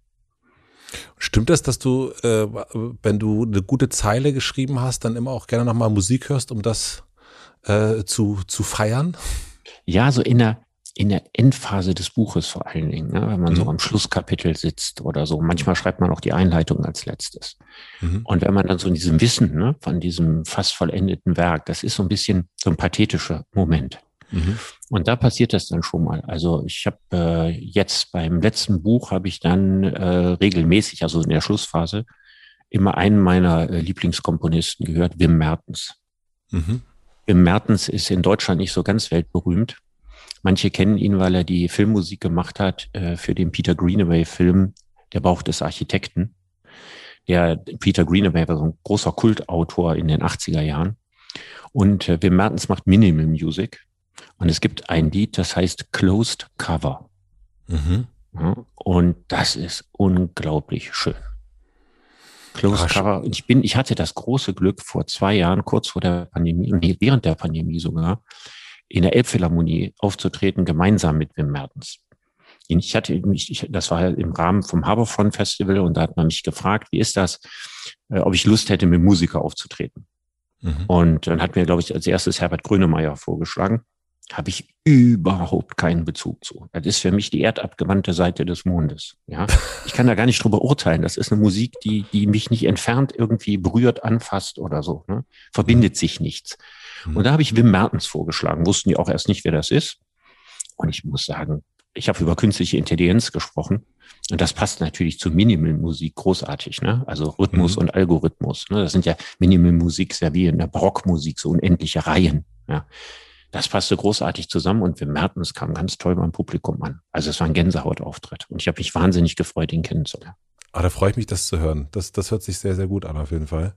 Ähm, deine dein Ende deiner, deines Studiums, ich habe da so ein bisschen zu gelesen und es hat ja, du hast dann geschrieben, aber es hat eigentlich am Anfang nicht so richtig viele Menschen interessiert. Du hast dich beworben, du hast keine Stellen bekommen. Ähm, was würdest du sagen, woran lag das? Also, weil jetzt ist es ja komplett, jetzt äh, trittst du in der Elbphilharmonie auf, wenn du liest. Ja. Ähm, und damals ähm, man könnte sagen, du bist ein Spätzünder. Ähm, äh, nee, das lag an was anderem. Ich meine, du hast, ich, also ich habe drei Geisteswissenschaften studiert. Mhm. Die habe ich sehr schnell studiert mit den bestmöglichen Noten. Ich habe mit Opus Eximium, also mit Auszeichnung, promoviert. Ich wollte zu dem Zeitpunkt an der Uni bleiben. Mhm. Der Professor, bei dem ich die Assistentenstelle, die wissenschaftliche Mitarbeiterstelle gehabt habe, in einem Fach, was ich gar nicht studiert habe, weil ich ja im Rahmen eines Forschungsprojekts angestellt war, der wurde emeritiert. Und der Professor, bei dem ich meine Doktorarbeit geschrieben habe und bei dem ich gehofft habe, ich käme zu ihm an Hofe, er würde mich zu seinem Assistent machen, dass ich habilitieren könnte, der offenbarte mir, dass er auf dem Grundsatz äh, der Gleichberechtigung steht und dass die nächste Assistentenstelle an eine Frau gehen würde. Mhm. Auf die ich die ganze Zeit zwei Jahre lang hinspekuliert hatte. Diese Frau ist heute Deutschlehrerin. Und dann stand ich da und habe gedacht, okay, äh, von der Papierform bin ich unüberbietbar. Hm, nur acht Semester studiert und alles mit Bestnoten und so weiter. Dann bewerbe ich mich eben auf die Stellenanzeigen, die in der Zeit sind. Mir zu diesem Zweck jede Woche die Zeit gekauft. Wir reden ja noch von der Zeit vor, vor dem Internet. Mhm. Und habe mich dann auf alle erdenklichen Stellen äh, beworben und bin quasi nicht mal eingeladen worden. Ja, trotz dieser entsprechenden Noten. Da habe ich die Welt nicht mehr verstanden. War mir nicht klar. Also wenn jemand unüberbietbare Noten hat, warum lädt man den nicht ein? Ein Grund ist deswegen, weil diese Stellen am Ende ohnehin unter der Hand an die eigenen Leute besetzt werden und nur aus formalen Gründen ausgeschrieben werden. Es gibt halt keinen wirklichen freien Wettbewerb an unseren Universitäten. Ich denke, das ist bis heute so. sondern im Grunde genommen muss man protegiert werden. Ich wurde nicht protegiert und äh, irgendwann ist die Illusion zerplatzt, dass ich an der Uni den ganz normalen, regulären Universitätsweg weitergehen kann. Und auf die Situation war ich nicht vorbereitet, dann war ich 29 Jahre alt, hatte keine Praktika, hatte keine Berufserfahrung, hatte überhaupt keine Beziehungen. Und da konnte man sich bewerben, wo man wollte. Ja, man bekam nichts. Ich hatte mich damals bei der Bertelsmann Stiftung beworben wir hatten eine ganzseitige Anzeige in der Zeit und da stand, wenn Sie derjenige sind, mit dem man sich über Platon, die Tigerstaaten und die Inflationsrate in gleichem Maße unterhalten kann, dann sind Sie unser Mann. Ich dachte, das ist die Anzeige für mich. Habe ich mich beworben, hatte zu dem Zeitpunkt schon Essays für die Zeit geschrieben. Richtig große, ganze Seite Essays. Hatte die dabei gelegt und dann kriegte ich eine formlose Absage aber auf der Klarsichtfolie, wo meine Essays drin waren, und das habe ich bis heute, hatte jemand ein Gutachten geschrieben und dann hatte er darauf geschrieben, zu schön geistig. Und so hat zweimal unterstrichen und mit zwei Ausrufezeichen. Da fragt man sich, warum hat die Bertelsmann Stiftung so eine schöngeistige Anzeige aufgegeben, um dann diejenigen, die dem Profil entsprechen, für zu schöngeistig zu halten. Also am Ende habe ich äh, mich in meiner Verzweiflung beim Weiterbildungsdienst der Post beworben. Und auch die haben nie was von sich hören lassen. Und heute bin ich ihnen sehr dankbar dafür, dass sie es nicht getan haben. Aber war das nicht irrsinnig frustrierend? Also wenn, also wenn man so lange studiert hat, so gut ist und auch, also, äh, und, und rüttet das nicht auch am Selbstbewusstsein? Hm, am Selbstbewusstsein nicht, aber die Angst, ähm, dass ich vielleicht mit Talenten geboren bin, für die es überhaupt keine Verwendung gibt. Hm die war groß. Also man fühlt sich ja wie ein durch die Galerie des Lebens irrendes Gespenst, ja, das voll Bestürzung den Rahmen nicht finden kann, wo es reinschlüpft. Ja, wo dann draufsteht Richard David Brecht und dann dahinter ein Beruf. Und ich sage mal was, was ich eigentlich sonst nie erzähle. Es kommt auch manchmal noch vor, dass ich so nach dem Nachmittagsschlaf so aufwache oder auch manchmal nachts und denke, ich habe eigentlich gar keinen Beruf. Und zwar so richtig erschrocken. Mhm. So als wäre man im Leben nichts geworden, ja, weil man nie in irgendeinen Rahmen reingegangen ist. Ich kann sagen, eigentlich bin ich ja total froh darüber. Aber so wie so ein Unfall kommt mir das vor. In meinem Bekanntenkreis werden die ersten Leute gehen in Rente, die so vier, fünf Jahre älter sind als ich. Ich werde nie in Rente gehen. Ich habe eigentlich nie einen Beruf in dem Sinne ausgeübt. Ich bin sehr dankbar, dass das bei mir so ist. Aber manchmal fasst mich auch irgendwas an, und dann denke ich irgendwie, was hast du eigentlich gemacht die letzten 20, 30 Jahre? Naja, es ist, ich meine, du bist ja auch geprägt durch die Berufe, also nicht nur deiner Freunde, sondern auch das, was wir erst hatten. Man, man ist ja auch geprägt durch die Eltern. Und ähm, meine Eltern haben auch, also mein, meine Mutter ist jetzt in Rente gegangen, mein Vater geht in ein paar Monaten Rente. Die haben ihr ganzes Leben lang einen Beruf ausgeübt. Und wenn man sich jetzt anguckt, was du so machst, dann gibt's ja eben erstmal nicht so richtig den einen Beruf, sondern irgendwie so Tätigkeiten. Und ich glaube, das wird auch die Generation, die jetzt noch nach uns kommt, oder die jetzt schon, also die jetzt, äh, die, die jüngere Generation, das wird noch ein ganz großes Thema sein. Was sind die eigentlich? Berufe, die es ja auch gar nicht wirklich gibt. Man sieht das manchmal so in E-Mails, wenn dann unten Berufsbezeichnung steht, man denkt so, was, was ist das denn jetzt Interessantes? Äh, Chief Officer irgendwas. Und ähm, ich glaube, dass das, also dieses Gefühl kennen, glaube ich, mehr als man, als man meint. Hm. Ich glaube, dass, es, dass du völlig recht hast, dass es äh, immer mehr sind. Und das ist auch die Ambivalenz hat. Also auf der einen Seite weiß man eigentlich nicht mehr, was man vom Beruf ist, was so ein bisschen Identitätsproblem bringt. Ja. Und auf der anderen Seite möchte man nicht ein Leben lang an das Kreuz eines einzigen Berufs geschlagen sein. Ne? Also eigentlich möchte man beides. Man möchte die, das Selbstbewusstsein, seinen Platz in der Welt zu haben ohne dafür eigentlich an das Kreuz eines Berufs geschlagen zu sein. Ich glaube, das ja. ist so das. Mhm. Ich, ich, ich rede ja mit meinem Sohn auch darüber, für den ist jetzt die Vorstellung, ein Leben lang einen Beruf zu machen. Ich meine, man hat nur ein Leben und soll man da mhm. wirklich nur einen Beruf machen? Ne? Studiert eine Sache und macht dann einen Beruf. Ich glaube, so in einer solchen Multi-Optionsgesellschaft, wie wir das heute haben, ist das eher eine Drohung. Ja. Und auf der anderen Seite ist eben die Unsicherheit ganz, ganz groß. Weil man nicht eben diesen einen Beruf hat und in dem nicht fest verankert ist, wird man sein Schiff gut durchs Leben navigieren. Ich finde es aber schon auch schön und total beeindruckend, wenn ich Menschen sehe, die so ein, wirklich einen Beruf machen und nur ein was sind. Und äh, ich habe neulich den, den Autoren Benedikt Welz interviewt und der einfach sagte, ich bin Autor. Und da gab es jetzt nicht noch irgendwas anderes, was er Moderator oder irgendwas. Mhm. Und ich fand das irgendwie dachte, krass, das ist so selten, dass ich mal Gäste habe, die nur eine Sache sind.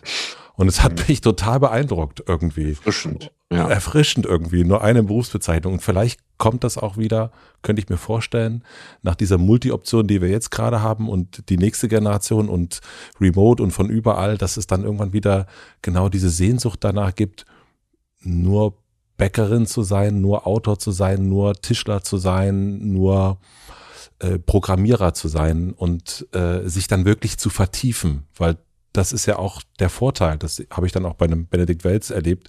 Der schreibt wahnsinnig tolle Bücher, weil der eben auch sechs, sieben Jahre sich in ein Buch vertieft und nicht nebenbei noch x andere Sachen macht. Ja. Ähm, und das ist, äh, das ist dann ja auch das, was dein Vater hatte auf der einen Seite, ne? Diese in, in Job leben äh, und sein ganzes Leben das eine machen, aber auch abends immer wieder in eine Sache vertiefen, die du dir ja auch im mhm. Grunde abgeguckt hast.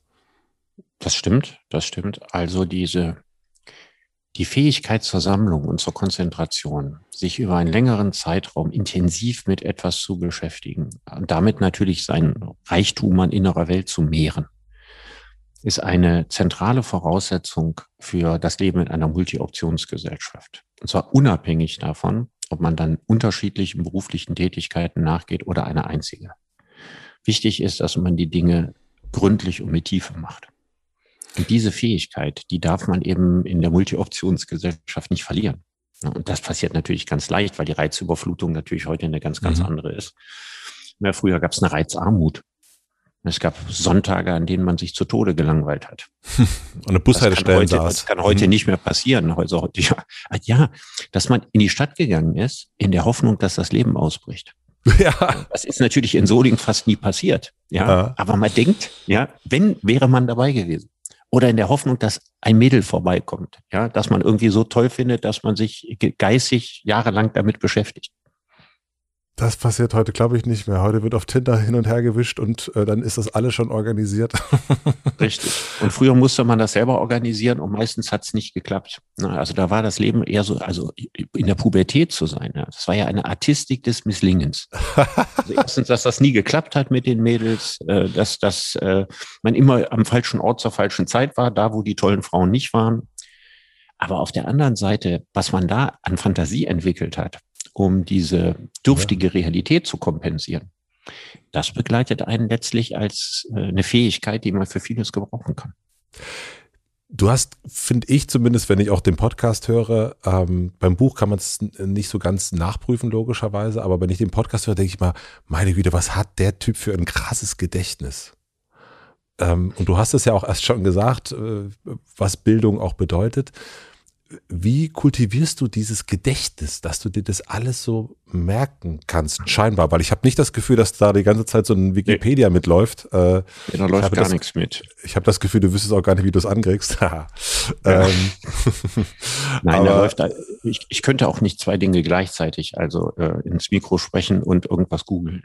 Ich bin ja ein Monotasker, ich kann, kann solche Dinge nicht. Aber wie ähm, kultivierst du das, dass du das Kultivieren behältst? klingt so, als würde man das so mit Absicht pflegen, ne? als würde man das mhm. gießen und düngen. Ich glaube einfach, wenn man, wenn man Dinge mit äh, so einer großen Neugier und so einem großen Hunger in sich aufnimmt ne? und sich quasi dadurch anreichert, dann ist die Wahrscheinlichkeit, dass sie für lange Zeit erhalten bleiben, einfach sehr, sehr viel größer, als wenn man sich irgendwas draufschaufelt, was man zu irgendeinem Zweck gebraucht und wenn man das dann nicht mehr braucht, dann ist es auch weg. Ja, aber du kennst wirklich Jahreszahlen und Daten. Also du weißt dann ja, irgendwann, ja, also stimmt. mit Joschka Fischer am März irgendwas gesagt hat irgendwo und ich denke, das kann doch nicht, wie kann der das denn wissen? Das ist doch nicht, das ist doch nicht dein Ernst. ich also ich würde mehr, sagen, doch, doch. Wann ich Geburtstag habe. ja, aber, aber ich äh, muss auch ganz ehrlich zugeben, so für die erste Hälfte meines Lebens weiß ich das sehr, sehr präzise. Mhm. Ähm, so für die Gegenwart, ich glaube, da werden die Datierungen schwieriger. Das ist der natürliche Alterungsprozess. Okay dass dann also bestimmte Zahlen oder das war genau an dem Tag wo, dass das auch an Bedeutung leider, muss ich sagen, mhm. abnimmt. Ne? Weil das nicht mehr so bedeutsam ist, wie es das vielleicht mit 20 oder mit 30 oder 32 oder 34 war. Aber lustig, dass du das sagst. Ähm, gestern Abend äh, war ich Fußball gucken in einer Kölsch-Kneipe in Düsseldorf. und habe dort einen Freund getroffen und wir haben uns über ein Zitat von Sergio Leone gestritten. Mhm. Äh, ich, er sagte, ja, Sergio Leone hat doch mal gesagt, ich dachte, das sagst du von mir, weil ich das ja schon häufiger benutzt habe. Und dann hat er sich mit Händen und Füßen geweigert und dann hat er das zitiert und es klang wirklich ganz anders, als ich es in Erinnerung hatte. Mhm. Und dann haben wir auch, er hat, hat einen großartigen, vehementen Charakter, ja, und war sich dann durchaus äh, nicht sicher, ja, ob ich nicht Unrecht hätte. Und ich meine, ich weiß noch genau, wo das Zitat steht und wann ich es gelesen habe. Und das ist in der Tat gewesen, da war ich 19. Und es könnte ja sein, dass sich das inzwischen im Kopf irgendwie verfärbt oder verwässert hat. Ich hatte bei der Geschichte Glück. Er hat mir heute eine E-Mail geschrieben und gesagt, er hat es nachgegoogelt und es stimmt in meiner Formulierung. Aber rein theoretisch ist es auch möglich, dass Dinge, die man sehr genau zu wissen scheint, äh, glaubt, false memories sind. Das passiert mir durchaus. Total, da habe ich gestern Sachen einmal falsch abgespeichert, ein hundertmal falsch erzählt. Also das geht. Da habe ich gestern mit äh, Frau Maischberger drüber gesprochen. Genau deswegen, dass man sich manchmal, äh, dass die Wahrheit, manchmal meint man ja, also manchmal ist es gar nicht Lügen, sondern man, das Gedächtnis hat sich das so hingebogen, dass es irgendwie für einen die Wahrheit wird. Ähm, Richtig. Ist, und wenn man das dann ganz oft erzählt, dann erinnert man sich letztlich immer an die eigene Erzählung und ja. nicht mehr an den Ursprungsstoff. Ja. Und so können sich äh, Sachen, wo man 100% sicher ist, können sich doch erstaunlich verändern und auch weit von der Wahrheit wegwölben. Hast du damals, als du deine ersten Bücher geschrieben hast, ähm, Kosmonauten war eins davon, äh, Lenin, äh, jetzt musst du mir nochmal mit dem Titel Kam nur bis Lüdenscheid. Lenin ja. kam nur bis Lüdenscheid. Und die haben sich nicht so gut verkauft. Äh, die wurden nicht so erfolgreich wie die Bücher, die danach kommen. Hast du da das erste Mal gemerkt, dass Erfolg nichts mit Leistung zu tun hat? Weil du hast dir ja, ja also wahnsinnig viel Mühe gegeben. Du hast völlig recht. Erfolg und Leistung sind zwei ganz verschiedene Dinge. Die begegnen sich manchmal flüchtig im Hausflur, ja, aber manchmal, manchmal auch gar nicht. Also das aus meiner Sicht beste Buch, das ich geschrieben habe, 2003 veröffentlicht, Die Kosmonauten. Ist für dich ein noch Roman. immer dein bestes Buch? Ja, das, ich habe bei diesem Buch nie mehr als eine halbe Seite am Tag geschrieben. Wenn ich an meinen Büchern heute arbeite, schreibe ich vier, fünf Seiten am Tag. Mhm. Und äh, lese sie eigentlich nicht nochmal gegen, außer am Ende. Da habe ich gefeilt, geschliffen. Ich habe also versucht, Lyrik zu machen aus jedem Satz. Wolltest du Arno Schmidt sein? Nee, es ist äh, Arno Schmidt nicht ähnlich. Also es ist herkömmlich geschrieben. Mhm. Mein stilistisches Ideal war Siegfried Krakauer. Sagt mir natürlich auch nichts. als, als Filmsoziologe der 20er, 30er Jahre bekannt ist und dessen großartiges Buch Ginster ja auch in Vergessenheit geraten ist und auch nicht angemessen wahrgenommen worden ist. Ja? Und ein bisschen eher so als Hommage oder Reminiszenz, Reminiszenz des Stils von Siegfried Krakauer mhm. habe ich die Kosmonauten geschrieben und war unglaublich stolz darauf. Und nach zwei Jahren Arbeit, so lange habe ich an keinem anderen Buch gesessen, nach zwei Jahren Arbeit kam das raus. Und das ist dann von zwei heute ziemlich bekannten Kritikern, die damals jünger waren, und also auch jünger waren als ich, ganz jung und schnöselig, dann mal so ebenso aus der Hüfte erschossen worden. Ach, schon wieder ein Berlin-Roman. Ja, also äh, zwei Kritiker, von die äh, Karriere gemacht haben, von denen ich bis heute nicht glaube, dass sie ein tiefes Verständnis von Literatur haben. Bitte nach und bitte nennen mir die Namen. Nee, ich möchte das nicht machen. Die fühlen sich dann dadurch äh, denunziert. Also das Einzige, was ich machen könnte, wäre einem von den beiden, wenn ich ihn gelegentlich mal sehe, zu empfehlen, das Buch vielleicht nochmal zu lesen und dass er vielleicht altersweiser geworden ist. Naja, nach diesen beiden Rezensionen, ja, Kurzrezensionen in der Süddeutschen und in der FAZ war das Buch erledigt. Das heißt, ich habe äh, 800 Exemplare verkauft und ich hatte keine, doch eine einzige Lesung zu dem Buch. Das ist natürlich totales Desaster gewesen. Ich war danach ökonomisch erledigt. Ich hatte einfach keine Kohle mehr. Ich hatte alles auf diese Karte gesetzt. Und ich meine, zwei Jahre Arbeit und ein Buch, an dem man nichts verdient, das war natürlich eine große Katastrophe. Und das fand ich natürlich der Inbegriff der Ungerechtigkeit der Welt. Ne? Und mhm. das ist ja auch klar, wenn man in so einer Lage ist, dann hasst man und beneidet man die Erfolgreichen. Mhm. Und es gibt heute viele Leute, die wahrscheinlich auch ganz tolle Sachen können und die sich versuchen, jede Gelegenheit zu äußern, äh, sich ungnädig über mich zu äußern weil eben die Sonne des Erfolges, ja, äh, seine, ihre Strahlen enorm ungerecht verteilt. Ja, auf manche, die gut sind, fällt nie Licht. Das kann ein mhm. Leben lang passieren. Und es gibt, kann sein, dass auf manche Leute, wenn dann einmal Licht drauf fällt, ja, dann gleich die ganze Sonne drauf scheint. Und dass viele das als Ungerechtigkeit empfinden, das kann ich dermaßen gut nachvollziehen. Also die Leute, die äh, mich angreifen, wo ich merke, da ist auch Neid hinter und mangelnder eigener Erfolg, was in deren Psyche vor sich geht. Ich könnte die umarmen. Ich kann sagen, hey, hör mal, ich habe das früher ganz genauso gesehen. Bist du nicht nachtragend? Das ist ein tierischer Frust. Hm? Bist du nicht nachtragend? Nein, natürlich nicht. Auch wenn ich diesen Literaturkritikern begegne. Ja, was soll ich daran in irgendeiner Form nachtragend sein? Ich meine, das ist ja auch einfach, nicht nachtragend zu sein, wenn man später mal reichhaltig belohnt worden ist. Ja, das stimmt. Ich wäre wahrscheinlich ein sehr verbitterter Mensch, wenn es immer so gewesen wäre wie damals mit den Kosmonauten. Wie unterscheidet sich das Schreiben, wenn man nicht erfolgreich ist, zu wenn man erfolgreich ist? Weniger Herzklopfen, wenn man erfolgreich ist. Also das Wichtigste ist ja, wenn ich heute Bücher schreibe, kommt es in letzter Instanz auf den Erfolg gar nicht mehr an.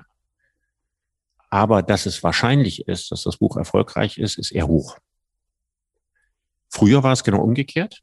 Mhm. Ja, dass das Buch erfolgreich werden könnte, hat eine geringe Wahrscheinlichkeit gehabt, aber es kam unglaublich darauf an, ja, aus materiellen, wirtschaftlichen Gründen allein und um seinen Platz irgendwo zu finden in der Gesellschaft oder seinen Beruf und so von sich sagen zu können, ich bin Autor oder sowas, kam es unglaublich drauf an.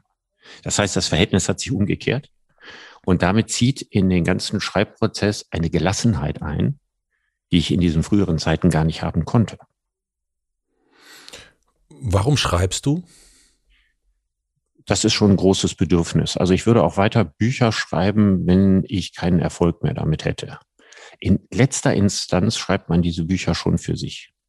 Ja. Es ist schon so, dass man sein eigenes Gehirn damit aufräumt. Sich selbst Klarheit über was verschafft. Also das Schreiben selber empfinde ich ja, wie ich ja oft gesagt habe, nicht als Arbeit. Was ich als Arbeit empfinde, ist am Ende das Anlegen des Literaturverzeichnisses und äh, das Ausformulieren der Anmerkungen. Du hast das ja ein bisschen drei, was zu tun auch. drei bis vier Wochen Hölle, ja, bei umfangreichen Büchern. Ja. Also das ist was, das macht überhaupt gar keinen Spaß. Lektorat macht auch keinen Spaß. Aber das da gibst du dir auch nicht so Mühe. Da gibst du dir auch nicht so Mühe beim Anlegen. Das ist echt ein, da habe ich auch gedacht, das ist mal so richtig schön reingekloppt. Was? Wo, wo meinst du? Beim neuen Buch jetzt gerade. Ich habe es auf dem Kindle gelesen, dachte, das, das, das war, äh, war nicht, also der Rest war ganz schön angelegt und das war dann so ein bisschen zusammen. Was meinst aber du? Es, das, das Literaturverzeichnis? Mhm, ja, ja. Und das die, sehe ich aber ganz anders. Ich schreibe kommentierte Literaturverzeichnisse in einem Ausmaß, wie das kein zweiter Autor macht. Also das ist kommentiert, das stimmt. Aber vielleicht liegt es auch, also ich muss und mal gucken. Gegliedert und sozusagen unglaublich leserfreundlich. Also vielleicht liegt es am Kindle. Die Literaturverzeichnisse, die ärgern. Das sind die alphabetisch geordnete Literatur hinten. Mhm. Das mache ich ja nicht. Ich, ich, mache zu jedem Kapitel ein Literaturverzeichnis und ordne die Dinge, die ich da aufführe, ein. Also das ist ja das, was richtig Arbeit macht. Also ich finde meine Literaturverzeichnisse sehr pädagogisch. Äh, ich habe also gut, pass auf. es kann aber tatsächlich sein, dass es am, am Kindle liegt. Ich habe es e, äh, als E-Reader gelesen ja. und ich habe hab mich schon gefragt, weil das ist teilweise wirklich etwas merkwürdig formatiert war und der Rest nicht. Und dann habe ich mir gedacht, äh, Mensch, das dann hat er jetzt am Kindle. Da habe ich, okay, das gut. ist nicht meine Schuld. Also das Literaturverzeichnis hat sicher 20 Seiten oder 25. Ja, das ist richtig, richtig viel. Ja. ja. Und wie gesagt, das ist keine, also das Schreiben, das Lesen ist keine Arbeit. Aber ähm, Warte mal, jetzt hast du mich kurz, jetzt habe ich mich selber aus dem Konzept gebracht, aber ja. ist ja nicht schlimm. ähm, also wir haben über den Schreibprozess geredet. Ich habe erzählt, ja. äh, dass Gelassenheit hilft. Mhm. Ja, leise pfeifend ans Werk zu gehen und nicht unter dem Druck zu stehen. Dieses Buch muss jetzt erfolgreich werden. Genau, jetzt weiß ich wieder, was ich, was ich fragen wollte. Du hast gerade erzählt, dass dir Kosmonauten, dass das dir wahnsinnig wichtig war und dass du dir wahnsinnig viel Mühe gegeben hast. Und auf der anderen Seite hast du jetzt so viel Erfolg, dass es eigentlich gar nicht mehr darum geht, ob das, also das ist, der Erfolg ist gar nicht mehr so wichtig, der materielle Erfolg. Warum hast du nie wieder so ein Buch geschrieben? Warum hast du dich nie wieder an, an lyrische Sachen rangewagt? Ah, also ich hatte mir früher immer gesagt, irgendwann ab einem bestimmten Alter, dann mhm. höre ich auf, diese philosophischen Sachbücher mhm. zu schreiben und dann schreibe ich wieder Literatur. Ja. Das sage ich mir auch immer noch. Ich weiß nur mhm. nicht genau, wann genau ich damit anfange. Also das werde ich auf jeden Fall machen. Mhm. Und ist allerdings äh, bei dem Schreiben der anderen Bücher kein Überdruss bisher entstanden, was ich immer vermutet habe, dass ich irgendwann keine Lust mehr habe ne? oder kein Thema, was ich noch beackern will. Aber ich halte es nach wie vor für sehr wahrscheinlich, dass ich irgendwann zum literarischen Schreiben zurückkehre. Einfach weil es auch vielleicht für mich noch eine größere Herausforderung darstellt. Das meine ich auch. Also das ist, äh, und vor allen Dingen kann es dir jetzt ja so ein bisschen in Anführungsstrichen auch wurscht sein, Also wenn das, also was daraus, naja, wo ich glaube, so richtig wurscht wird es einen nie sein. Also das, das glaube ich auch nicht, wenn da so zwei Jahre dran stecken. Aber die Freude, das habe ich ja irgendwie da rausgehört auch, äh, die du daran hattest an dem Buch. Ähm, äh, und das hat sich auch, jetzt bist du ja auch ein anderer Autor geworden. Deswegen äh, wäre das auch sicherlich, also da kommt noch was, habe ich das Gefühl. Ja. Also ich glaube jetzt erstmal so ins Blaue gesprochen, mein Verlag würde sich erst nicht freuen. Und das einfach daran liegt, ähm, dass man als Marke, was man ja selber nicht ja. sein will, was man aber in der Wirtschaftswelt ist, auch als mhm. Buchautor, mhm. in einem für ein bestimmtes Segment ja, besetzt ist. Und wenn man etwas anderes bespielt, ich habe zwar zwei Romane geschrieben, aber ist lange her, mhm. dann würde das erstmal für eine gewisse Form von Irritation sorgen. Ja. Das würde man irgendwie so, ich glaube, die Begeisterung wäre erstmal gar nicht so groß. Niemand würde versuchen, mir das auszureden. Aber es ist in der Tat enorm schwierig, weil man sagen würde, hm, dafür braucht es quasi eine Art Imagewechsel oder irgendwie sowas. Und warum sollte man, wenn man mit etwas sehr erfolgreich ist, so riskant sein? Da gibt es ja viele Beispiele ne, von Musikern, die plötzlich mhm. eine ganz andere Art von Musik gemacht haben und so. Und meistens klappt es nicht. Jetzt kann ich sagen, ich bin ja unabhängig davon, ob das klappt. Ne? Mhm. Und so sehe ich das ja auch. Also ich würde das machen, völlig ungeachtet der, der, der Frage, ob sich das dann entsprechend verkauft oder nicht. Aber noch habe ich äh, ein, zwei Projekte vor mir aus der alten Welt, die ich mhm. erst noch machen möchte. Mhm. Und dann ist es durchaus möglich, dass ich was Literarisches mache. Schreibst du immer noch morgens mit sehr, sehr viel Kaffee und späten Frühstück? Ja. Ja, ich habe äh, die so eine schnelle Verbrennung, die einen ordentlich einheizt. Und wenn ich ordentlich frühstücke, dann führt das dazu, dass ich danach schlagartig unglaublich müde werde. Normalerweise lege ich mich nach dem späten Frühstück zum Nachmittagsschlaf hin. Und das heißt also, in dem Moment, wo ich frühstücke, ist der Arbeitsmorgen beendet. Und wenn ich gut in Form bin, dann versuche ich das so weit wie möglich nach hinten zu verschieben. Ist alles wahnsinnig ungesund, was ich da mache. Obwohl ich in letzter Zeit habe ich irgendwo mal gehört, dass es sogar schon wieder gut ist, das zu machen, weil mit dem, Fr mit dem Frühstück, ja. Nee, man entgiftet seinen Körper, wenn man 16 Stunden nichts isst oder so. Ja, ich weiß, den süßen Kaffee, den müsste man da rauskürzen. Den müsste man da vielleicht noch rausnehmen. Und wie ja, viel ich habe jetzt versucht, mir die Sache schön zu trinken. Ja. Äh, wie viel von dem, was du machst, ist Lesen und wie viel ist Schreiben? Also wenn du jetzt das neue Buch nimmst, prozentual würdest du sagen, wie ist das, wie ist das verteilt? unglaublich schwer zu sagen. Gerade beim neuen Buch. Also ich halte seit, schätze mal, acht Jahren, neun Jahren zum Thema Digitalisierung Vorträge in der Wirtschaft. Mhm.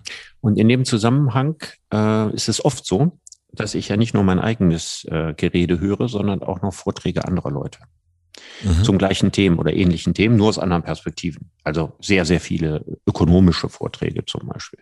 Sehr, sehr viele Vorträge von, von Technikchefs. Ja. Und wenn ich dann anschließend mit denen am Abend da noch ein Glas Wein trinke und da noch und da noch mit dem und dem CEO einer Bank oder einer Versicherung rede, und man dann so viel erfährt über die Branchen und wie sie das sehen und wie das, sie das in ihrer Firma sind. Das ist ja auch indirekt Recherche, wenn auch nicht ja. so empfunden. Aber es speist sich ja jetzt im Grunde genommen ein gelebtes Wissen aus zehn Jahren in dieses Buch ein. Das ist ja bei dem deswegen auch so ein dickes Buch geworden. Mhm. Dann ist es äh, ein großes Lesen der ökonomischen Studien. Es gab einen ganz gigantischen Stapel bei mir, wo ich versucht habe, eigentlich alle wesentlichen, berühmten, bekannten deutschen, amerikanischen Studien über die Zukunft der Arbeitswelt zu lesen. Das Gute an diesen Studien ist, äh, der zweite Teil besteht nur aus Formeln, die lese ich nicht. Also das, was quasi selber Studie ist, das sind oft 10 oder 15 Seiten. Aber das ist schon viel, das alles in Ruhe und das muss man ja auch genau verstehen und so, dass man das adäquat wiedergibt, dass man das einordnet. Und dann kommen noch dieser, dieser ganz wirtschaftsgeschichtlichen Dinge, die man in diesem Zusammenhang liest und eben auch die ganze andere aktuelle Literatur, die es hier künstliche Intelligenzentwicklung, Arbeitsentwicklung, wie werden wir morgen arbeiten und so. Das ist ja schon die Verarbeitung von, also in, bei, bei jedem Buch kommen ja über 100 Bücher dazu, die man gekauft hat. Nicht alle hat man von vorne bis hinten gelesen, aber in die hat man reingelesen und manche hat man auch gründlich studiert.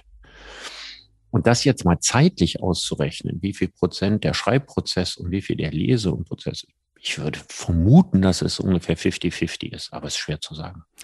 Und bist du, also saugst du das Ganze vorher auf wie so ein Schwamm und dann knallst du das Buch raus? Oder passiert das, dass du das parallel auch machst, dass du jetzt anfängst zu schreiben Und dann schreibst du bis zum Mittagsschlaf und nachmittags liest du dann oder? Ja, genau. Das gibt es durchaus. Wenn man jetzt weiß, jetzt macht man, äh, also der hintere Themenkomplex bedingungsloses Grundeinkommen mhm. beschäftige ich mich ja auch schon fast zehn Jahre mit.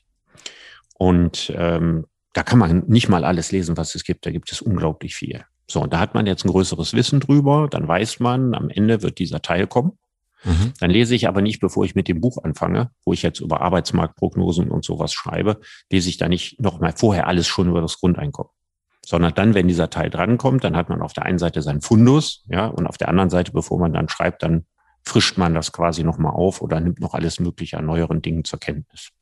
Insofern hast du völlig recht mit dem Parallel. Also es gibt durchaus Schreiben am Vormittag, Lesen am Nachmittag. Und verzichtest du währenddessen auf Sachen? Also Gibt es, also ich meine, wenn man sich so vertieft in eine Sache, und das machst du ja, was sind Sachen, die dann in dieser Zeit nicht stattfinden können? E-Mails lesen und telefonieren. Mhm. Da ich ja so ein Monotasker bin, ne? also nach dem Frühstück bin ich noch in der Lage, E-Mails zu lesen oder auf mein Handy zu gucken. Also die Sachen, also wenn man nicht mehr in der Lage ist zu arbeiten, aber noch in der Lage ist, ein bisschen was aufzunehmen, dann gibt's, mhm. dann kann man ja schon mal so kleinere zehn Minuten Bänke machen, wo man mal ganz schnell reinguckt und guckt, ob was wirklich dringend Wichtiges ist. Mhm.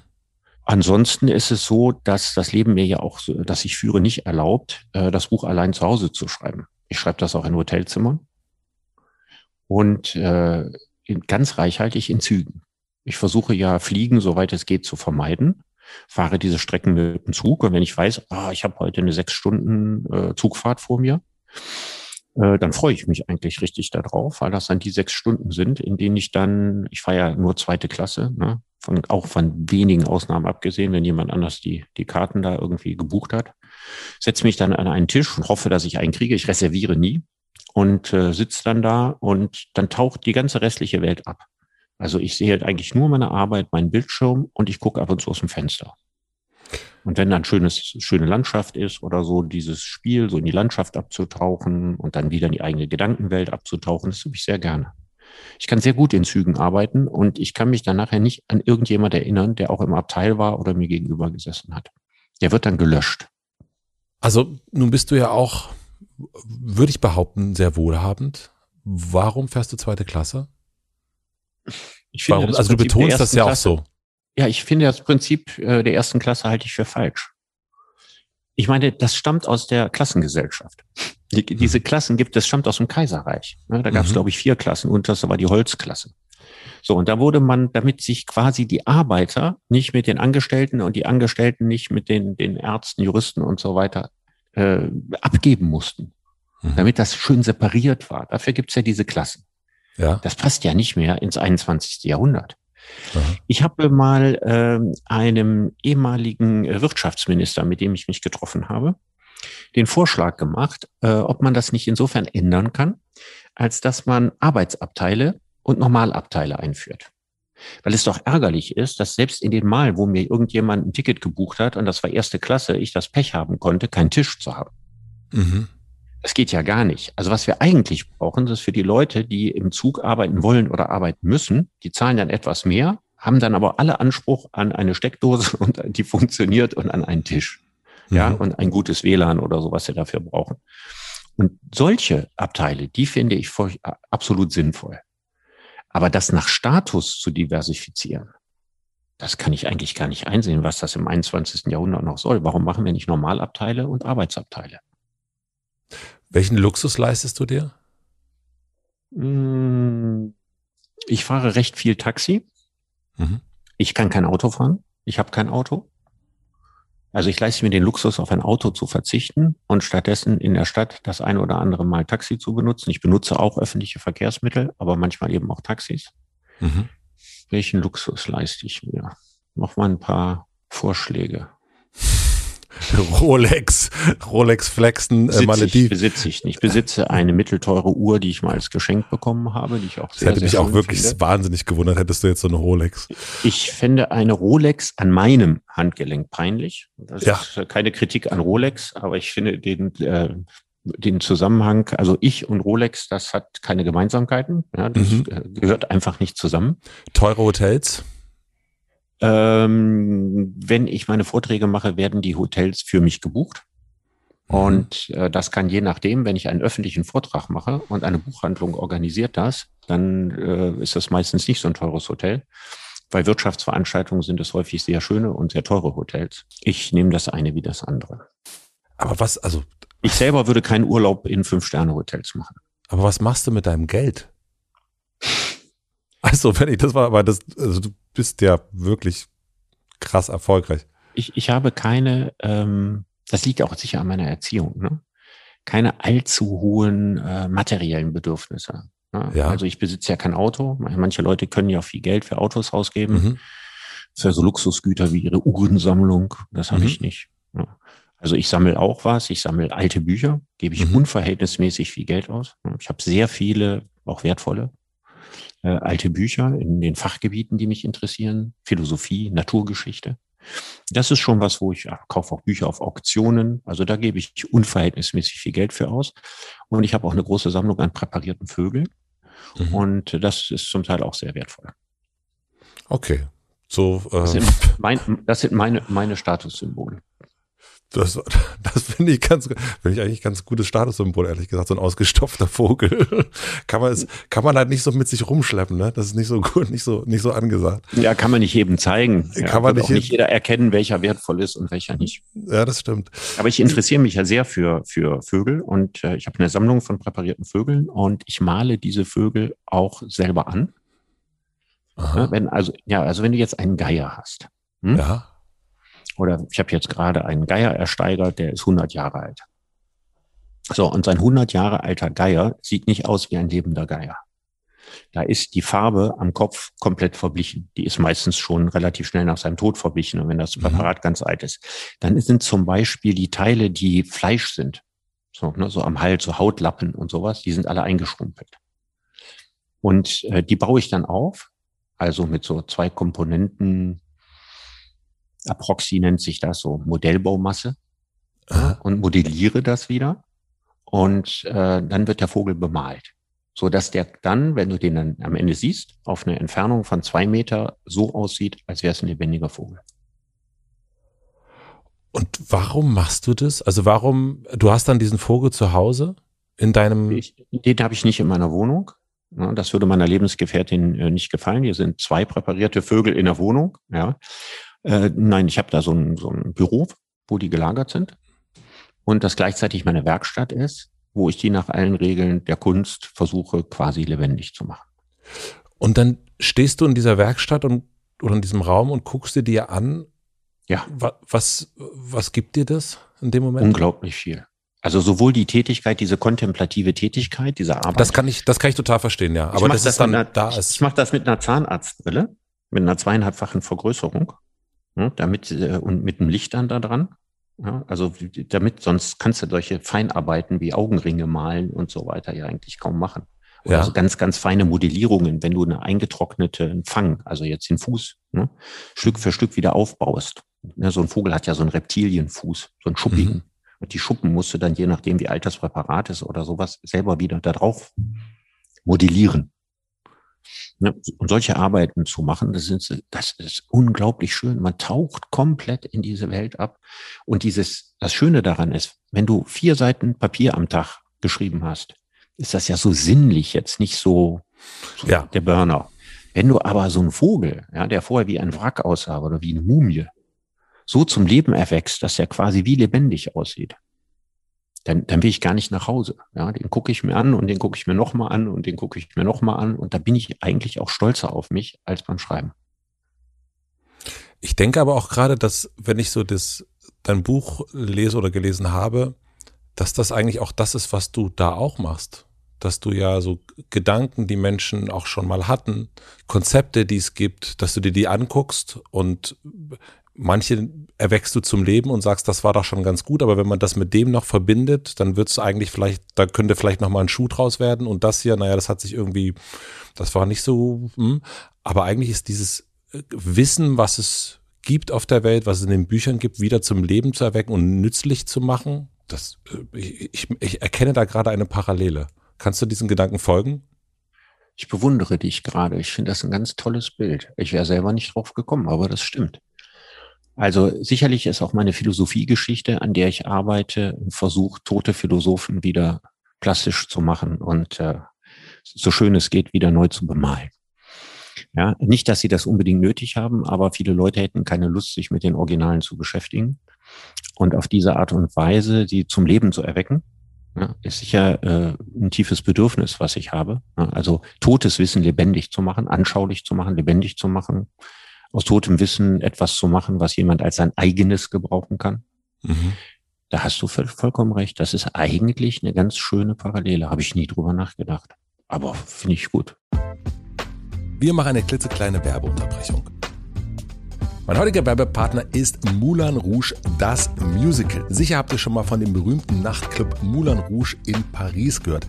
Dazu gibt es exklusiv in Köln ein spektakuläres Musical, das im Jahr 1899 spielt und auf dem gleichnamigen Oscar-prämierten Film von Bess Luhrmann basiert. Nicht nur der Film, sondern auch das Musical konnte schon zahlreiche Zuschauerinnen und Zuschauer begeistern und gilt deswegen als das aktuell erfolgreichste Musical in Deutschland. Es hat sogar schon zehn Tony Awards abgestaubt. Falls ihr nicht wisst, was die Tony Awards sind, ich wusste das auch nicht. Es handelt sich dabei um den wichtigsten Theater- und Musicalpreis, also quasi vergleichbar mit dem Oscar in dieser Kategorie. Sollte man sich also nicht entgehen lassen, das Musical. Wenn ihr nun Lust habt auf große Emotionen und einen Soundtrack quer durch die Popmusikgeschichte, solltet ihr euch ein Ticket sichern. Das gibt es bereits ab 59,90 Euro und den Link findet ihr natürlich wie immer in meinem Linktree in den Shownotes. Vielen Dank an Moulin Rouge, das Musical, für die Unterstützung dieser Folge. Und nun zurück zum Gespräch. Ich habe mit Doris Dörrier mal gesprochen, Regisseurin und Autorin, und die hat erzählt, sie wusste in dem Moment, sie ist, äh, lebt in München, ist zur Tankstelle gefahren und hat sich auf dem Spiegelcover gesehen von der Zeitschrift. Mhm. Und hat gemerkt, in dem Moment wusste sie, dass sie keine Kontrolle mehr hat äh, über das Bild, was sie in der Öffentlichkeit abgibt. Wann hast du gemerkt, jetzt verändert sich was? Jetzt ist mein äh, erfolgloses, nenne ich das jetzt mal vorsichtig, Leben, das nicht gelesene Leben, jetzt ist das vorbei und jetzt fängt was Neues an und jetzt habe ich aber auch nicht mehr so richtig die Kontrolle. Über die Kontrolle, das ist später gekommen, aber der, der Moment des Erfolges ist natürlich sehr plastisch vor meinem inneren Auge. Ähm, als ich das Buch geschrieben habe, wer bin ich und wenn ja, wie viele, hatte das eine Startauflage von 10.000 Exemplaren. Das ist im Herbst 2007 rausgekommen. Mhm. Und Ende Januar 2007 sagte mir der Verlag, wir haben eine gute Nachricht, wir haben schon ziemlich viele verkauft, wir drucken nochmal 2000 nach. Du meinst im, im, im Januar 2008? Im Januar 2008. Ne? Ja. Also so vier, ja. fünf Monate später. Mhm. So, also 2000 nachdrucken heißt eigentlich ist es vorbei. Mhm. Und dann kam Elke Heidenreich und hat das Buch in ihrer ja. Sendung Lesen empfohlen. Er hat es hochgehalten und gesagt, wenn Sie dieses Buch lesen, werden Sie glücklich. Hast du das gesehen? Ich habe das kaum gesehen, weil ich, äh, arm wie ich war, einen Uralt-Fernseher hatte. Natürlich auch noch kein Flachbildschirm und so, sondern richtig so eine uralte Farbfernsehkiste. Und äh, ausgerechnet an dem Tag war überhaupt kein richtiger Antennenempfang. Ich hatte so eine, so eine kleine Zimmerantenne da drauf und das Bild war völlig in Streifen. Das sah aus wie moderne Kunst. Wie so ein Mondrian. Ich habe eigentlich nur den Ton gehört. So richtig gesehen habe ich das nicht. Aber als ich diesen Ton gehört habe, habe ich eine Gänsehaut gekriegt weil mir die Wirkungsmacht von, von Elke Heidenreich schon klar war. Und ich in dem Moment dachte, jetzt passiert was. Das wird eine Veränderung in deinem Leben bringen. Über mein Bild in der Öffentlichkeit, das ist ja was Wichtiges, was du sagst, dass man nicht mehr Herr über sein eigenes Image ist. Mhm. Dass sich äh, Tausende, vielleicht Hunderttausende von Leuten eine Meinung, in meinem Fall sogar extreme Meinungen, im Guten wie im äh, Schlechten, über ein Bilden werden sich ein Bild machen, dass man mhm. Image bekommt, dass man irgendwo in den Katalog der öffentlichen Figuren eingereiht wird. Ja, dass man eine Beschriftung bekommt, eine öffentliche Beschriftung. Über diese Dinge habe ich eigentlich überhaupt nicht nachgedacht. In dem Moment nicht. In dem Moment überhaupt nicht. Und das erste Mal, dass ich ganz stark damit konfrontiert war, war, als einige Monate später der Stern eine Titelgeschichte mit mir machen wollte mhm. und ein Düsseldorfer Fotograf Fotos von mir gemacht hat. Und diese Fotos sahen aus wie extrem stylische Modefotos. es waren hunderte von äh, Star-Designer-Klamotten, in denen, von denen ich da mehrere angezogen habe. Hm. Und als ich dann diese Fotos gesehen habe, da habe ich mir gedacht, wenn ich das jetzt mache, dann werde ich an ein Kreuz genagelt sein, von dem ich nie mehr wegkomme. Ja, so als äh, Philosophenbo, als, als Zeitgeistphilosoph, Popphilosoph und so weiter. Und dann habe ich damals dem Stern gesagt, die sollen diese Bilder nicht verwenden. Die waren dann sehr unglücklich. Die haben dann eine große Geschichte über mich gemacht, haben mich aber nicht auf den Titel genommen. Hm? Was ich mal auch nachvollziehen kann, die haben viel Geld für den Fotografen ausgegeben und ich habe da Zicken gemacht. Das war sehr gut und äh, sehr richtig, das nicht gemacht zu haben weil ich da zum ersten Mal mir klar war, wenn man halbwegs ernst genommen werden will, ähm, dann darf man nicht zu sehr Popstar werden. Mhm. Und von da an habe ich eigentlich auch versucht, alles zu vermeiden, was dieses äh, Popstar-Image begünstigen könnte. Das hat aber nicht äh, dazu geführt, dass ich nicht äh, in den ersten drei, vier Jahren meines Erfolges dieses Prädikat Popphilosoph gekriegt habe. Ausgerechnet ich, wir haben darüber unterhalten, für den Popmusik eigentlich eine völlig untergeordnete ja, Bedeutung hat und auch mit der Popliteratur damals, Stuckrad Barre und so weiter, eigentlich mhm. gar nichts anfangen konnte. Was mir aufgefallen ist in der Beschäftigung mit dir, dass am Anfang, also gerade in dieser Zeit und auch danach äh, zum nächsten Buch Liebe, dass du relativ viele Interviews auch gegeben hast, die sehr persönlich waren. Auch, also eine Küche in, in der Kölner Wohnung, das Aquarium wird begutachtet und man versuchte so Rückschlüsse zu ziehen. Also ich hatte das Gefühl, dass du die Menschen, also die sich für dich interessiert haben, sehr nah an dich rangelassen hast. Stimmt, ja, stimmt es, die Beobachtung? Also, also sicherlich nicht wie Boris Becker. Ja, also, ja das ist gut, okay, das, da gibt es nochmal einen Unterschied, ja. Das, stimmt. das Problem ist, man schreibt ein Buch über die Liebe und natürlich interessiert sich die Öffentlichkeit für nichts so sehr wie für die eigenen Liebesverhältnisse. Mhm, ja, und wissen ja. müssen, wie sieht denn die Lebensgefährtin aus oder die Frau und so. Und da, ich bin ein einziges Mal mit meiner damaligen Frau aufgetreten bei Beckmann haben wir auch ganz, ganz lange überlegt, ob wir das machen. Und ansonsten habe ich nie mit ihr nicht und auch nicht mit meiner heutigen Partnerin je irgendwelche entsprechenden öffentlichen Auftritte oder irgendwas gemacht. Ich habe also diesen Bereich eigentlich komplett aus der Öffentlichkeit rausgehalten und meinen Sohn, mit dem ich zwar ein Buch gemacht habe, aber ich bin nie mit meinem Sohn irgendwo aufgetreten. Mhm. Also da gibt es schon äh, große Bereiche, die ich eigentlich abgeschlossen habe, weil ich wirklich denke, das geht die Öffentlichkeit ja, ja. überhaupt nichts an. Aber gab es einen Moment? Mit meinem Vater nicht irgendwo aufgetreten oder so hätte man ja viel erzählen können oder so. Also. Aber der war in dem Film drin, oder? Ja, aber dieser, dieser Film ist gedreht vor dem großen Erfolg. Ja, stimmt. Also ich, mhm. ich, ich war ja selber an der, an der Erstellung dieses Films maßgeblich beteiligt. Und das war vor dem Erfolg von Wer bin ich und wenn ja, wie viele. Und danach hast du das rausgehalten. Und wann wurde es dir zu viel? Also gab es den Moment, wo du gemerkt hast, das ist mir jetzt echt eine Nummer zu dolle? Also, weil es wurde ja wirklich von Anfang an wurdest du auf der einen Seite gefeiert und auf der anderen Seite auch, also wenn man sich so Kritiken so durchliest von damals, holla die Waldfee. Also da, also absolut, der, absolut. der wurde richtig drauf gehauen. Und es ist ja, ja nicht. also muss ich vorstellen. Ich hatte vorher, ich habe ja eine kurze Zeit mal für die Zeit gearbeitet, habe mhm. für die großen deutschen Zeitungen geschrieben. In der Zeit, also vor meinem äh, großen Erfolg. Und jetzt kommt einer aus deren Reihe, also quasi ein Feuilletonist oder hm, mhm. Feuilletonjournalist, und der startet jetzt auch finanziell und so weiter so unglaublich durch und auf den fällt so viel Licht der Öffentlichkeit. Das hat gerade in der, in der schreibenden Zunft äh, bei Zeitungen dazu geführt, dass bis heute, kann man sagen, überall in den Feuilletons äh, Leute sitzen, ähm, die sich wünschten, es gäbe mich nicht. Ja, und eine wichtige Resonanz ist, dass eigentlich früher sind meine Bücher äh, versucht worden, hämisch anzugehen. Und seit einigen Jahren werden eigentlich alle Bücher, die ich mache, in den großen Zeitungen überhaupt nicht besprochen. Nun kommt natürlich sehr stark zugute, dass die Feuilletons in dieser Republik inzwischen keine Bedeutung mehr haben. Mhm. Also YouTube-Kanäle, Podcasts und so weiter haben eine viel größere Bedeutung. Die haben das Feuilleton sogar weitgehend ersetzt.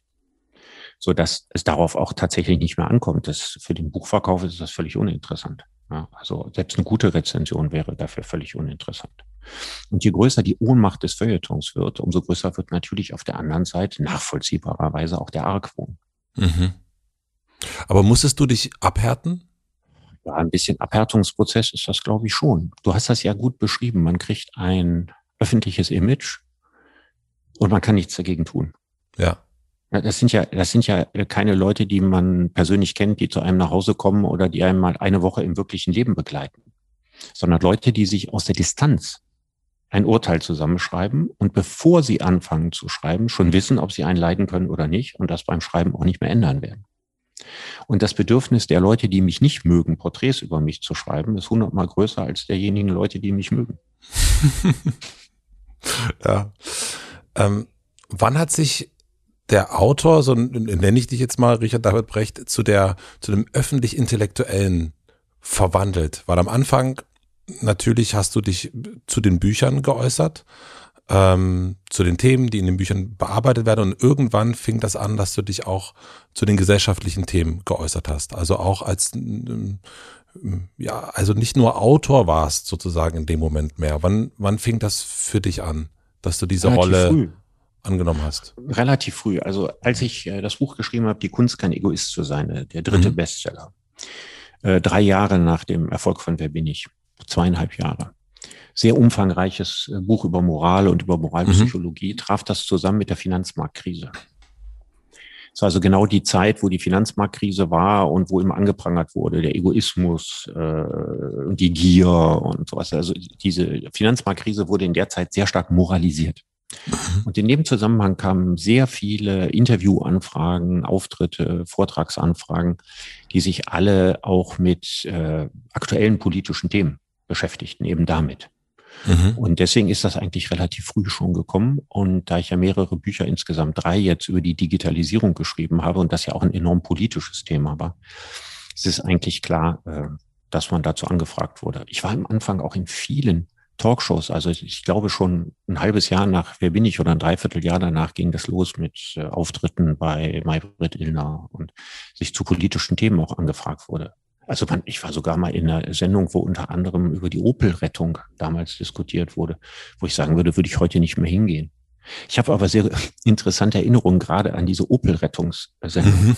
Erzähl. Das ist, ja, das ist bis heute die am meist gesehene Maybrit Illner Sendung ever. Tatsächlich, also historisch die, die mit der höchsten Quote. Und liegt an dir oder an, an Opel? Mir, das lag am wenigsten an mir und das lag schon gar nicht an Opel, sondern das lag daran, dass in dieser Konstellation aufeinander trafen. Oscar Lafontaine. Aha. Ja. Was macht eigentlich? Uli Hoeneß. Was macht eigentlich? Karl Theodor zu Guttenberg. Was macht eigentlich? Alle drei in einer Sendung. Und ich war eben auch, auch irgendwie dabei. Und ich glaube, Jörges, ich glaube, der war in jeder Sendung. Und, Aber was haben ähm, die denn mit Opel zu tun? ich, eine ganz merkwürdige Besetzung. Also Guttenberg Absolut. war damals Wirtschaftsminister ja, ja, der kam dann irgendwie verspätet, weil er irgendwie die Frage eben beantworten musste, ne, ob der Staat irgendwie die Opel-Pleite oder irgendwas eines Werks oder so verhindert oder nicht verhindert. Und bei den anderen traf der, der eine so als, als Vertreter des radikalen Sozialismus auf den Vertreter des radikalen Kapitalismus, Uli Hoeneß. Und da ging es heiß her in dieser Sendung. Mhm. Also da war wirklich Musik drin, kann man nicht anders sagen.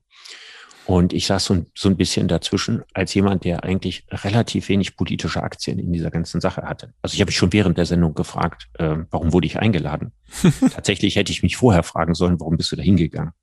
Also ich glaube, ich bin da so halbwegs bei rausgekommen, aber ich hatte hier halt, ich weiß bis heute nicht mehr, was ich da gesagt habe. Ich will es auch gar nicht wissen. Sowas würde ich heute nicht mehr machen.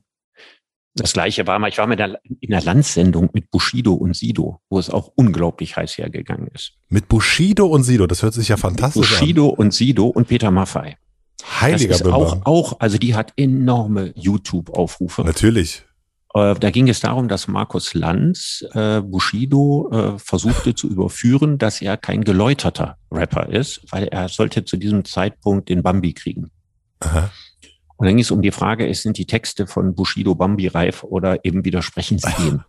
Ja, und er hatte gerade einen, äh, ein Video aufgenommen mit Peter Maffay zusammen, der die ganze Zeit meinte, die Jungs haben eine Chance verdient und so. Ja, machte sich da beliebt und ähm, nachher eskalierte oh Gott, die ziemlich. Das war extrem grotesk und es war tatsächlich so, äh, dass es so aussah, als würden die jetzt jeden Moment aufstehen und gehen. Also da war eine unglaublich aggressive äh, Stimmung im Studio und äh, Bushido hat ja eine sehr kurze Zündschnur ne? und einen Blick, mit dem man eine Lokomotive aufhalten kann. Also ich saß ja fast direkt neben dem, der war ja nur Meter von mir entfernt. Sehr beeindruckend fand ich ihn, muss ich wirklich sagen. Also der ist klein, schmächtig, der sieht überhaupt nicht stark aus, aber der hat eine Präsenz. Meine Güte, hat mir damals sehr imponiert. Also ich habe auch von der Musik von Bushido zum Beispiel nicht die allerschlechteste Meinung. Ich finde, dass dieses Lied, was er mit Karel Gott zusammen gemacht hat, kennst du das? Für immer jung? Nee. Ist das Beste, was er gemacht hat. Ist das Beste, was er gemacht hat. Gänsehaut. Also ganz also, großes Kino, eine super Kombination. Mhm. Bushido alleine ist nicht so leicht zu ertragen. Aha. Karel Gott alleine aber auch nicht. ja, wollte ich auch gerade sagen. Das sind ja zwei Welten, die da aufeinander mhm. kommen. Und wenn du diese Herzschnulzenromantik, die Karel Gott da mit seiner wunderbaren Stimme vorträgt, kombinierst, ja, mit diesem äh, abgrundtief melancholischen, fast zynischen Text von Bushido, super, kann ich nur empfehlen. Du hast das gesagt, äh, da ging es um Lafontaine und, und Uli Hoeneß und äh, Gutenberg, äh, dass die Vertreter für etwas waren. Für was bist du ein Vertreter? Das ist eine wunderbare Frage, habe ich mir noch nie gestellt. Ich gebe dir mal sofort zurück, ja. Ich will nicht deswegen nicht antworten, aber was würdest du denn über dich sagen? Jetzt siehst du mal, was du mir für eine schwere Frage gestellt ich, Also ich würde sagen, äh, Vertreter für ein Gespräch, also dass man miteinander reden sollte, dass man sich Zeit dafür nehmen sollte, dass man versuchen sollte, äh, sich auch eine andere Perspektive hineinzuversetzen. Ähm, und auch ein Vertreter dafür, dass Menschen das auch sich anhören. Also früher, als ich angefangen habe, Podcasts zu machen, das, also das, wenn es dann so zwei Stunden waren, hat er, haben wir alle, das hört doch kein Mensch. Und ich so, doch, auf jeden Fall. Und dafür ein Vertreter. Und ich glaube, wenn ich es nochmal ganz zusammenfasse, Vertreter für eine Verbindung.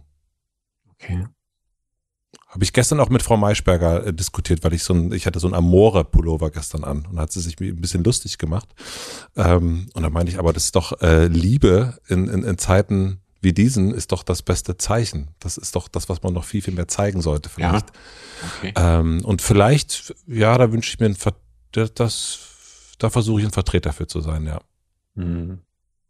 Okay, also wenn man so viele Sätze benutzen darf, ne? Und nicht nur mhm. Vertreter einer Partei, einer Weltanschauung oder irgendwas ist.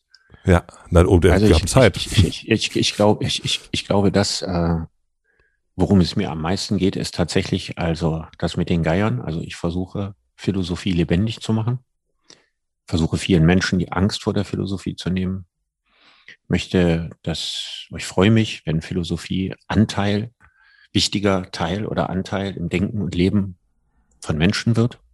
Und ich hoffe für die Gesellschaft Differenzierung daraus. Also, dass wir zum Beispiel in den aufgeheizten Themen, die wir oft haben, Corona, jetzt der Krieg, den Sinn für die Grautöne nicht mhm. vergessen.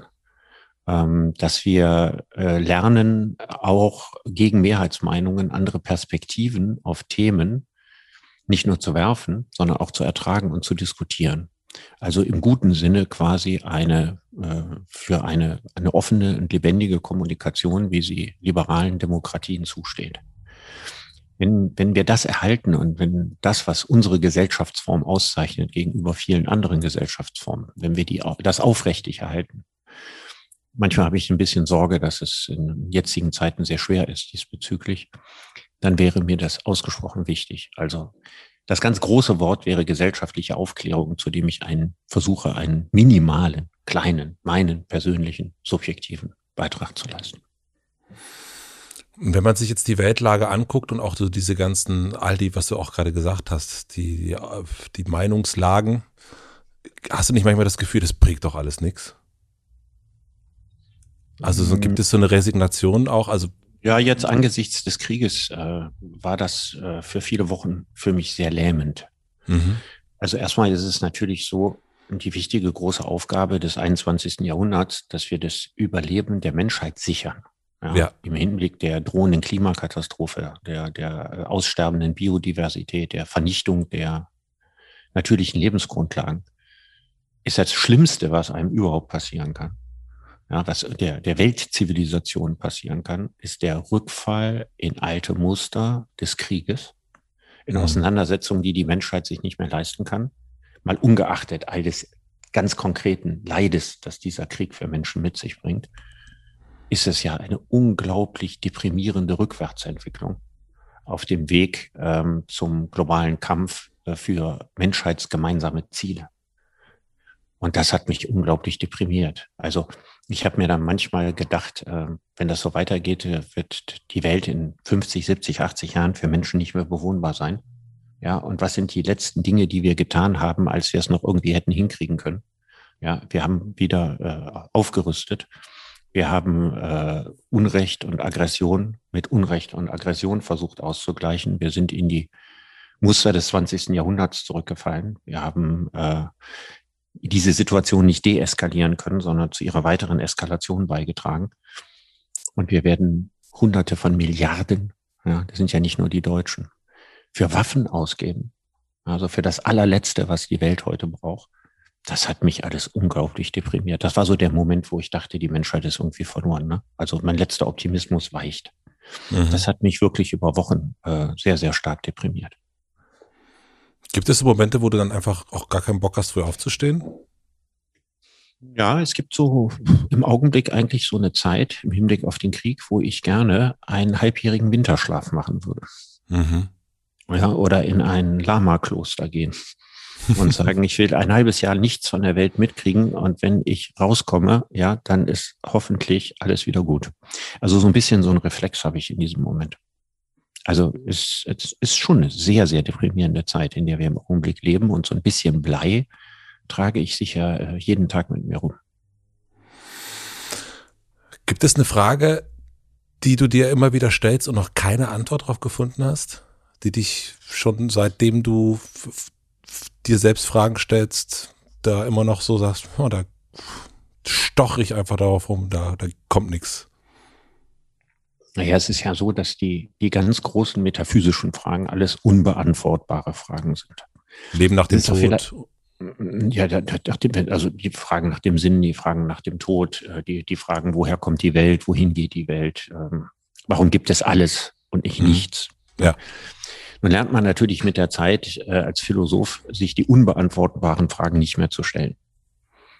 Also, also, also es geht auch immer zwei, drei Nummern kleiner und die Fragen sind immer noch äh, schwierig mhm. genug. So dass ich sagen würde, mit diesen Themen beschäftige ich mich am allerwenigsten. Also mit den ganz großen metaphysischen Fragen beschäftige ich mich eigentlich am allerwenigsten.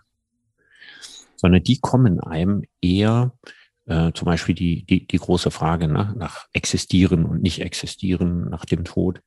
Das sind eher so Fragen, mit denen ich mich beschäftige, wenn ich draußen in der Natur bin beschäftigen ist wahrscheinlich gar nicht der richtige Ausdruck. Die überkommen einem. Mhm. Ja, die überkommen einem, wenn man äh, abends in der Serengeti ist und sich diesen Schöpfungsfrieden ansieht. Mhm. Da, da, kann einem sehr viel positive Energie beseelen. Es ist ja erstaunlich, ähm, wenn es irgendetwas Unwahrhaftiges gibt, was an Unwahrhaftigkeit nicht zu überbieten sind, dann sind das Naturdokumentationen. weil, in, weil in jedem Film aus der Serengeti siehst du nur Gemetzel. Mhm. Also wie viel da gejagt wird. Ja, und das Leben ist ein einziger Kampf. Da wird ja so eine darwinistische Geschichte erzählt.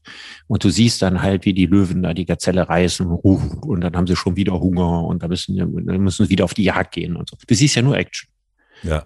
In der echten Serengeti, ich war häufiger in Afrika. Ich habe keinen einzigen äh, Löwenangriff äh, gesehen, auch keinen Leopardenangriff oder Gepardenangriff, obwohl ich äh, jeden Tag acht Stunden in der Natur war in erster Linie siehst du Frieden.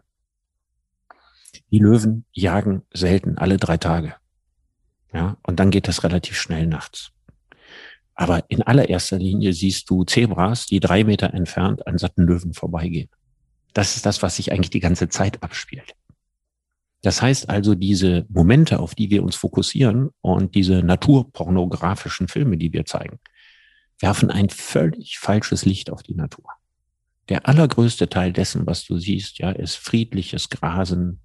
Und man hat das Gefühl, obwohl man es ja nicht beweisen kann, dass die Antilopen in genau der gleichen schönen Stimmung sind wie man selber. Denn woher sollte denn die Stimmung und Gestimmtheit des Menschen kommen, wenn sie nicht ein Teil seiner natürlichen Anlagen ist? Das ist das Stück Antilope ja, oder das Stück in unserem Fall eben dieses Stück äh, Urprimat, was in uns übrig geblieben ist. Mhm.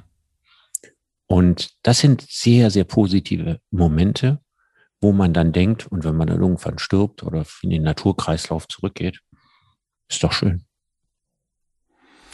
Aber ist es nicht auch mit der großen Welt so? Also, dass, wenn wir uns Nachrichten und so weiter angucken, dass auch da immer der Löwenkampf gezeigt wird? Ja, das ist tatsächlich so. Ich meine, es ist ja bekannt, ne, dass ja die guten Nachrichten äh, keine guten Nachrichten sind. Mhm. Es ist auch richtig, dass wir jetzt im Augenblick nicht in der schlimmsten Zeit aller Zeiten leben. Ja, es hat also schon Zeiten gegeben, in denen es mehr furchtbare und schreckliche Kriege gegeben hat als jetzt. Mhm. Es ist eigentlich nicht die Tatsache, dass es Krieg gibt, weil in Jemen gibt es seit sieben Jahren einen ganz schrecklichen Krieg, in dem mutmaßlich etwa 300.000 Menschen ums Leben gekommen sind, die meisten verhungert. Und der bei uns nur sehr, sehr gelegentlich in den Nachrichten aufgeflackert ist. Es ist auch richtig, dass jeden Tag in der Welt 25.000 Menschen an Hunger sterben. Ja, ein ganz alltäglicher Skandal, der kein großes Eingreifen der UNO, der Europäischen Union und was weiß ich was, ja. Sondern da macht man weiterhin so Business as usual oder kürzt, wie das die äh, neue rot-grün-gelbe Bundesregierung gemacht hat, auch noch den Etat des Entwicklungshilfeministeriums. Verzweiflung überkommt mich dann, dass ich immer denke, warum lernen wir da nicht mehr oder lernen wir nicht dazu? Warum fallen wir immer wieder in alte Muster zurück? Verzweifeln kann man doch tatsächlich darüber, dass man immer denkt, warum kommt alles das, wo ich gedacht habe, der Fortschritt der Menschheit hat das hinter sich gelassen, beim erstbesten Moment oder ersten schlechten Moment wieder zurück. Das ist wirklich was Deprimierendes. Bist du deswegen manchmal so in, in, in wenn man dich in Talkshows sieht und manchmal könnte man meinen, oh, der hat ein wenig schlechte Laune heute. ist das äh, die Verzweiflung? Nee, das ist was ganz anderes. Ähm, ich habe gar keine schlechte Laune, sondern wenn ich mich konzentriere, was ich auch in diesem Moment mache, mhm. dann senken sich meine relativ dichten Augenbrauen. Mhm. Und dann sehe ich sehr unfreundlich aus. Dann kriege ich so eine Bügelfalte ja, über den Augen. Du hast dann so ein Resting Bitch Face, wie man so schön ja, sagt. Ja, genau, genau. Und das hat überhaupt nichts damit zu tun, dass ich schlechte Laune habe, sondern ja. dass ich sehr konzentriert zuhöre. Aha. Und das wird dann sehr häufig interpretiert, als würde ich da irgendwie entweder völlig arrogant oder, oder sehr schlecht gelaunt sitzen. Ich kann das gar nicht verhindern. Ich müsste künstlich die Augenbrauen hochziehen, um das zu verhindern. Das ist mein Zuhör- und Konzentrationsgesicht. Also ist das gar nicht äh, äh die, die dir zugeschriebene Arroganz oder äh, Hochnäsigkeit, sondern das ist einfach, das ist einfach dein Gesichtsausdruck. Das ist mein Gesichtsausdruck, wenn ich mich konzentriere. Was für ein schöner Irrtum. Auch. Und wie geht dir das, wenn du das liest? Also wenn du liest, oh, der Brecht ist so arrogant. Naja, da denke ich immer, ähm, das schreibt, glaube ich, niemand, der mich gut kennt. Mhm. Das schreiben Leute, die sich aus einer großen Ferne zutrauen, mit holzhackerischer Sicherheit ein Urteil über jemanden zu fällen, den sie nicht begriffen haben. Mhm. Was brauchst du, um dir eine Meinung zu bilden? Kommt drauf an. Über was? Es gibt ja manche Dinge, da ist man mit äh, wenig Informationen schnell zufrieden bei einer Meinung. Mhm. Und es gibt andere Dinge, um sich davon eine Meinung zu bilden, muss man sich lang und intensiv damit beschäftigen und große Vorkenntnisse haben. Also, Aber, äh, um, um die Meinung über einen Fußballverein äh, zu machen, ob ich sage, ich bin für den oder ich bin für den in der Sportschau, brauche ich zehn Sekunden. Mhm. Ja, aber in anderen Fällen kann das natürlich sein, dass Meinungsbildung wahnsinnig schwierig und sehr, sehr kompliziert ist. Bei Corona zum Beispiel war es ein unglaublich komplizierter Prozess, sich eine differenzierte Meinung zu bilden. Du hast erst schon gesagt, dass du früher in Talkshows warst, da würdest du heute gar nicht mehr hingehen. Also ne, bei dieser Opel-Sache, wo du sagtest, da weiß ich gar nicht, warum ich eigentlich eingeladen wurde. Äh, das heißt, du guckst jetzt viel genauer hin, zu welchen Sachen du dich äußerst, im Gegensatz zu früher? Ja, Mhm. Ich äußere mich über ganz, ganz vieles, wozu ich gefragt werde, überhaupt nicht. Was man natürlich nicht in der Öffentlichkeit mitbekommt, schreibt ja niemand da. Man sieht natürlich immer das Umgekehrte mit, klar. Mhm. Auch viele Leute, die sagen, er ist in jeder Talkshow und gar nicht merken, dass ich also nur noch ganz, ganz selten überhaupt in Talkshows gehe. Was würdest du sagen, wo verläuft die Grenze zwischen Meinungsäußerung und Moralisieren? Ach, ich glaube, das ist ziemlich schwierig. Weil ich denke, moralisieren ist immer das, was als moralisieren empfunden wird. Ist das, was der Pfarrer von der Kanzel macht, ist das moralisieren oder ist das nicht moralisieren? Mhm. Oder gehört da moralisieren zu seinem Beruf und deswegen ist das nicht moralisieren? Also moralisieren ist ja eine subjektive Bewertungsperspektive. Also ich sozusagen, ich bewerte den, also ich, ich, ich sage als Zuschauer in der Kirche, ist das jetzt moralisierend oder nicht? Also ich äh, als, also nicht der Pfarrer entscheidet das, sondern ich als Genau, das würde ich eben auch sagen. Es ist eine Frage, wie das Publikum es empfindet. Mhm. Und ähm, als moralisierend wird in erster Linie empfunden, wenn jemand im Namen des Guten spricht, sich selbst für gut hält und andere für schlechter als sich selbst.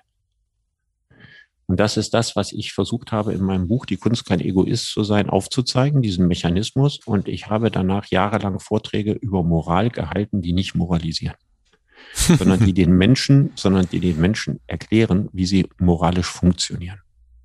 Weil ich glaube, das zu begreifen ist erstmal das Wichtigste. Den Menschen zu erklären, wie sie moralisch funktionieren? Ja.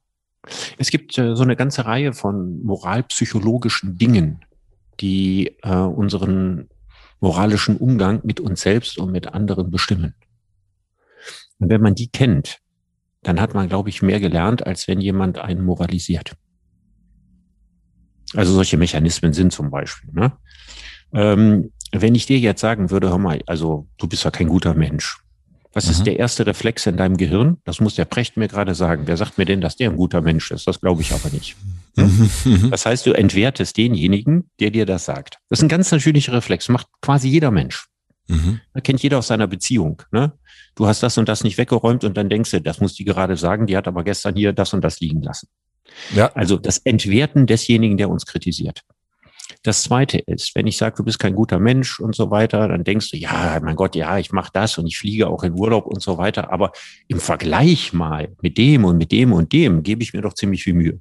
Das mhm. heißt, man vergleicht sich zu seinem Vorteil. Eine andere Möglichkeit ist zu sagen, ja gut, also ich tue nicht alles, was man machen könnte, um Abfall zu vermeiden oder die Erderwärmung oder so. Aber was kann ich, Matze, denn schon tun? Ja, also an mir allein wird es ja nicht liegen. Das dritte, nicht zuständig sein. Mhm. Und dann habe ich habe in, in, äh, die Kunst kein Egoist zu sein, so einen ganzen Katalog von so sieben oder acht Mechanismen beschrieben, wie wir das schaffen, dass wir uns selbst für die Guten halten, ohne das deswegen unbedingt sein zu müssen. Und da habe ich ziemlich viele Vorträge gehalten über das Thema, aber das ist wirklich spannend. Und würdest du sagen, dass du ein guter Mensch bist? Da habe ich noch nie drüber nachgedacht. das ist doch dasselbe machen? wie mit dem Moralisieren. Die Frage, mhm. ob man ein guter Mensch ist, darf man nicht selbst für sich beantworten. Das müssen die Menschen, die einen gut kennen, für einen beantworten. Oh, das ist ein guter, das ist ein guter Gedanke. Ähm, dann würde ich doch einfach sagen, dann komme ich zu den letzten Fragen. Die stelle ich immer am Ende und dann, da kann man schneller darauf antworten, wenn man möchte. Ja? Ja. Was lernst du gerade, was du noch nicht so gut kannst?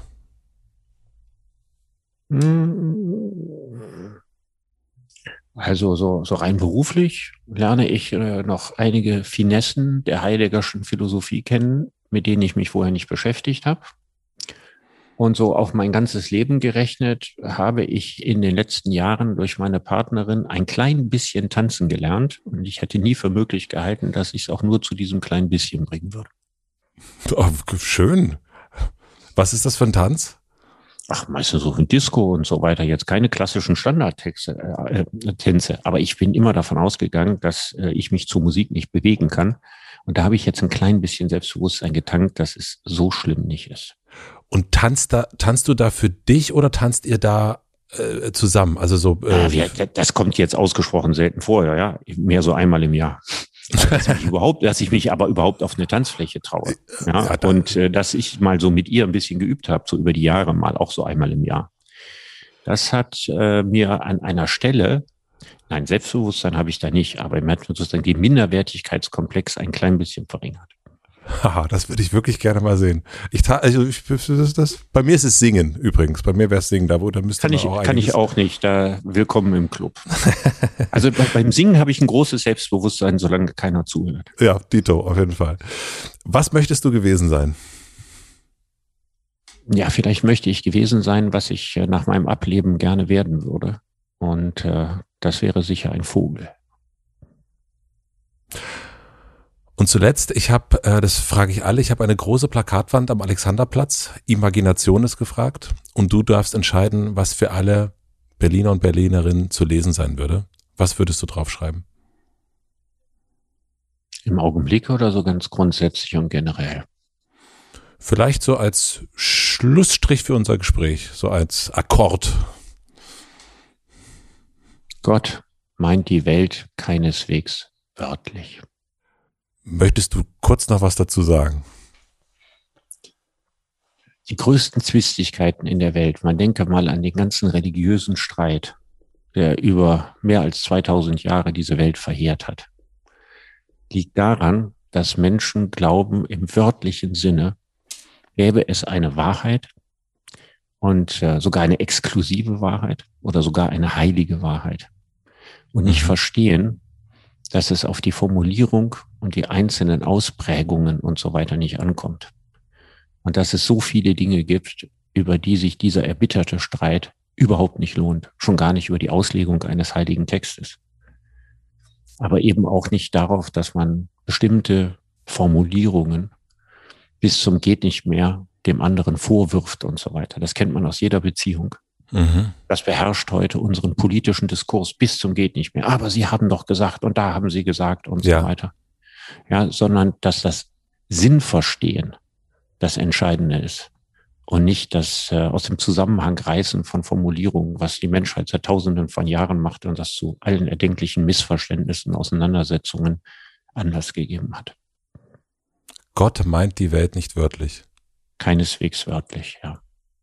Ist das ein Satz von dir? Nee, es ist ein Satz von Robert Musil. Mhm. Es ist sinngemäß so ein bisschen aus Nietzsche herausgelesen. Mhm. Aber es ist einfach in der Musilschen Formulierung sehr, sehr schön. Fantastisch. Also das ist, äh, das unterschreibe ich auch. Richard, vielen, vielen herzlichen Dank für das schöne Gespräch. Hat mich richtig gefreut, dass wir uns unterhalten haben.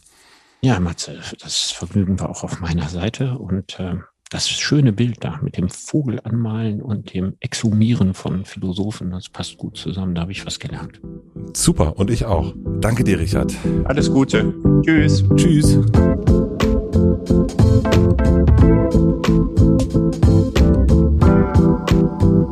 Das war Richard David Brecht. Vielen, vielen herzlichen Dank fürs Zuhören. Ich bin auf jeden Fall gespannt, wie ihr diese Folge findet, was bei euch in Erinnerung geblieben ist. Bei mir sind auf jeden Fall ein paar Bilder in Erinnerung geblieben. Also irgendwie ist mein Kopfkino richtig angesprungen hier nach diesem Gespräch. Ich sehe Richard immer noch in der Haribo-Fabrik arbeiten, in der Baumschule.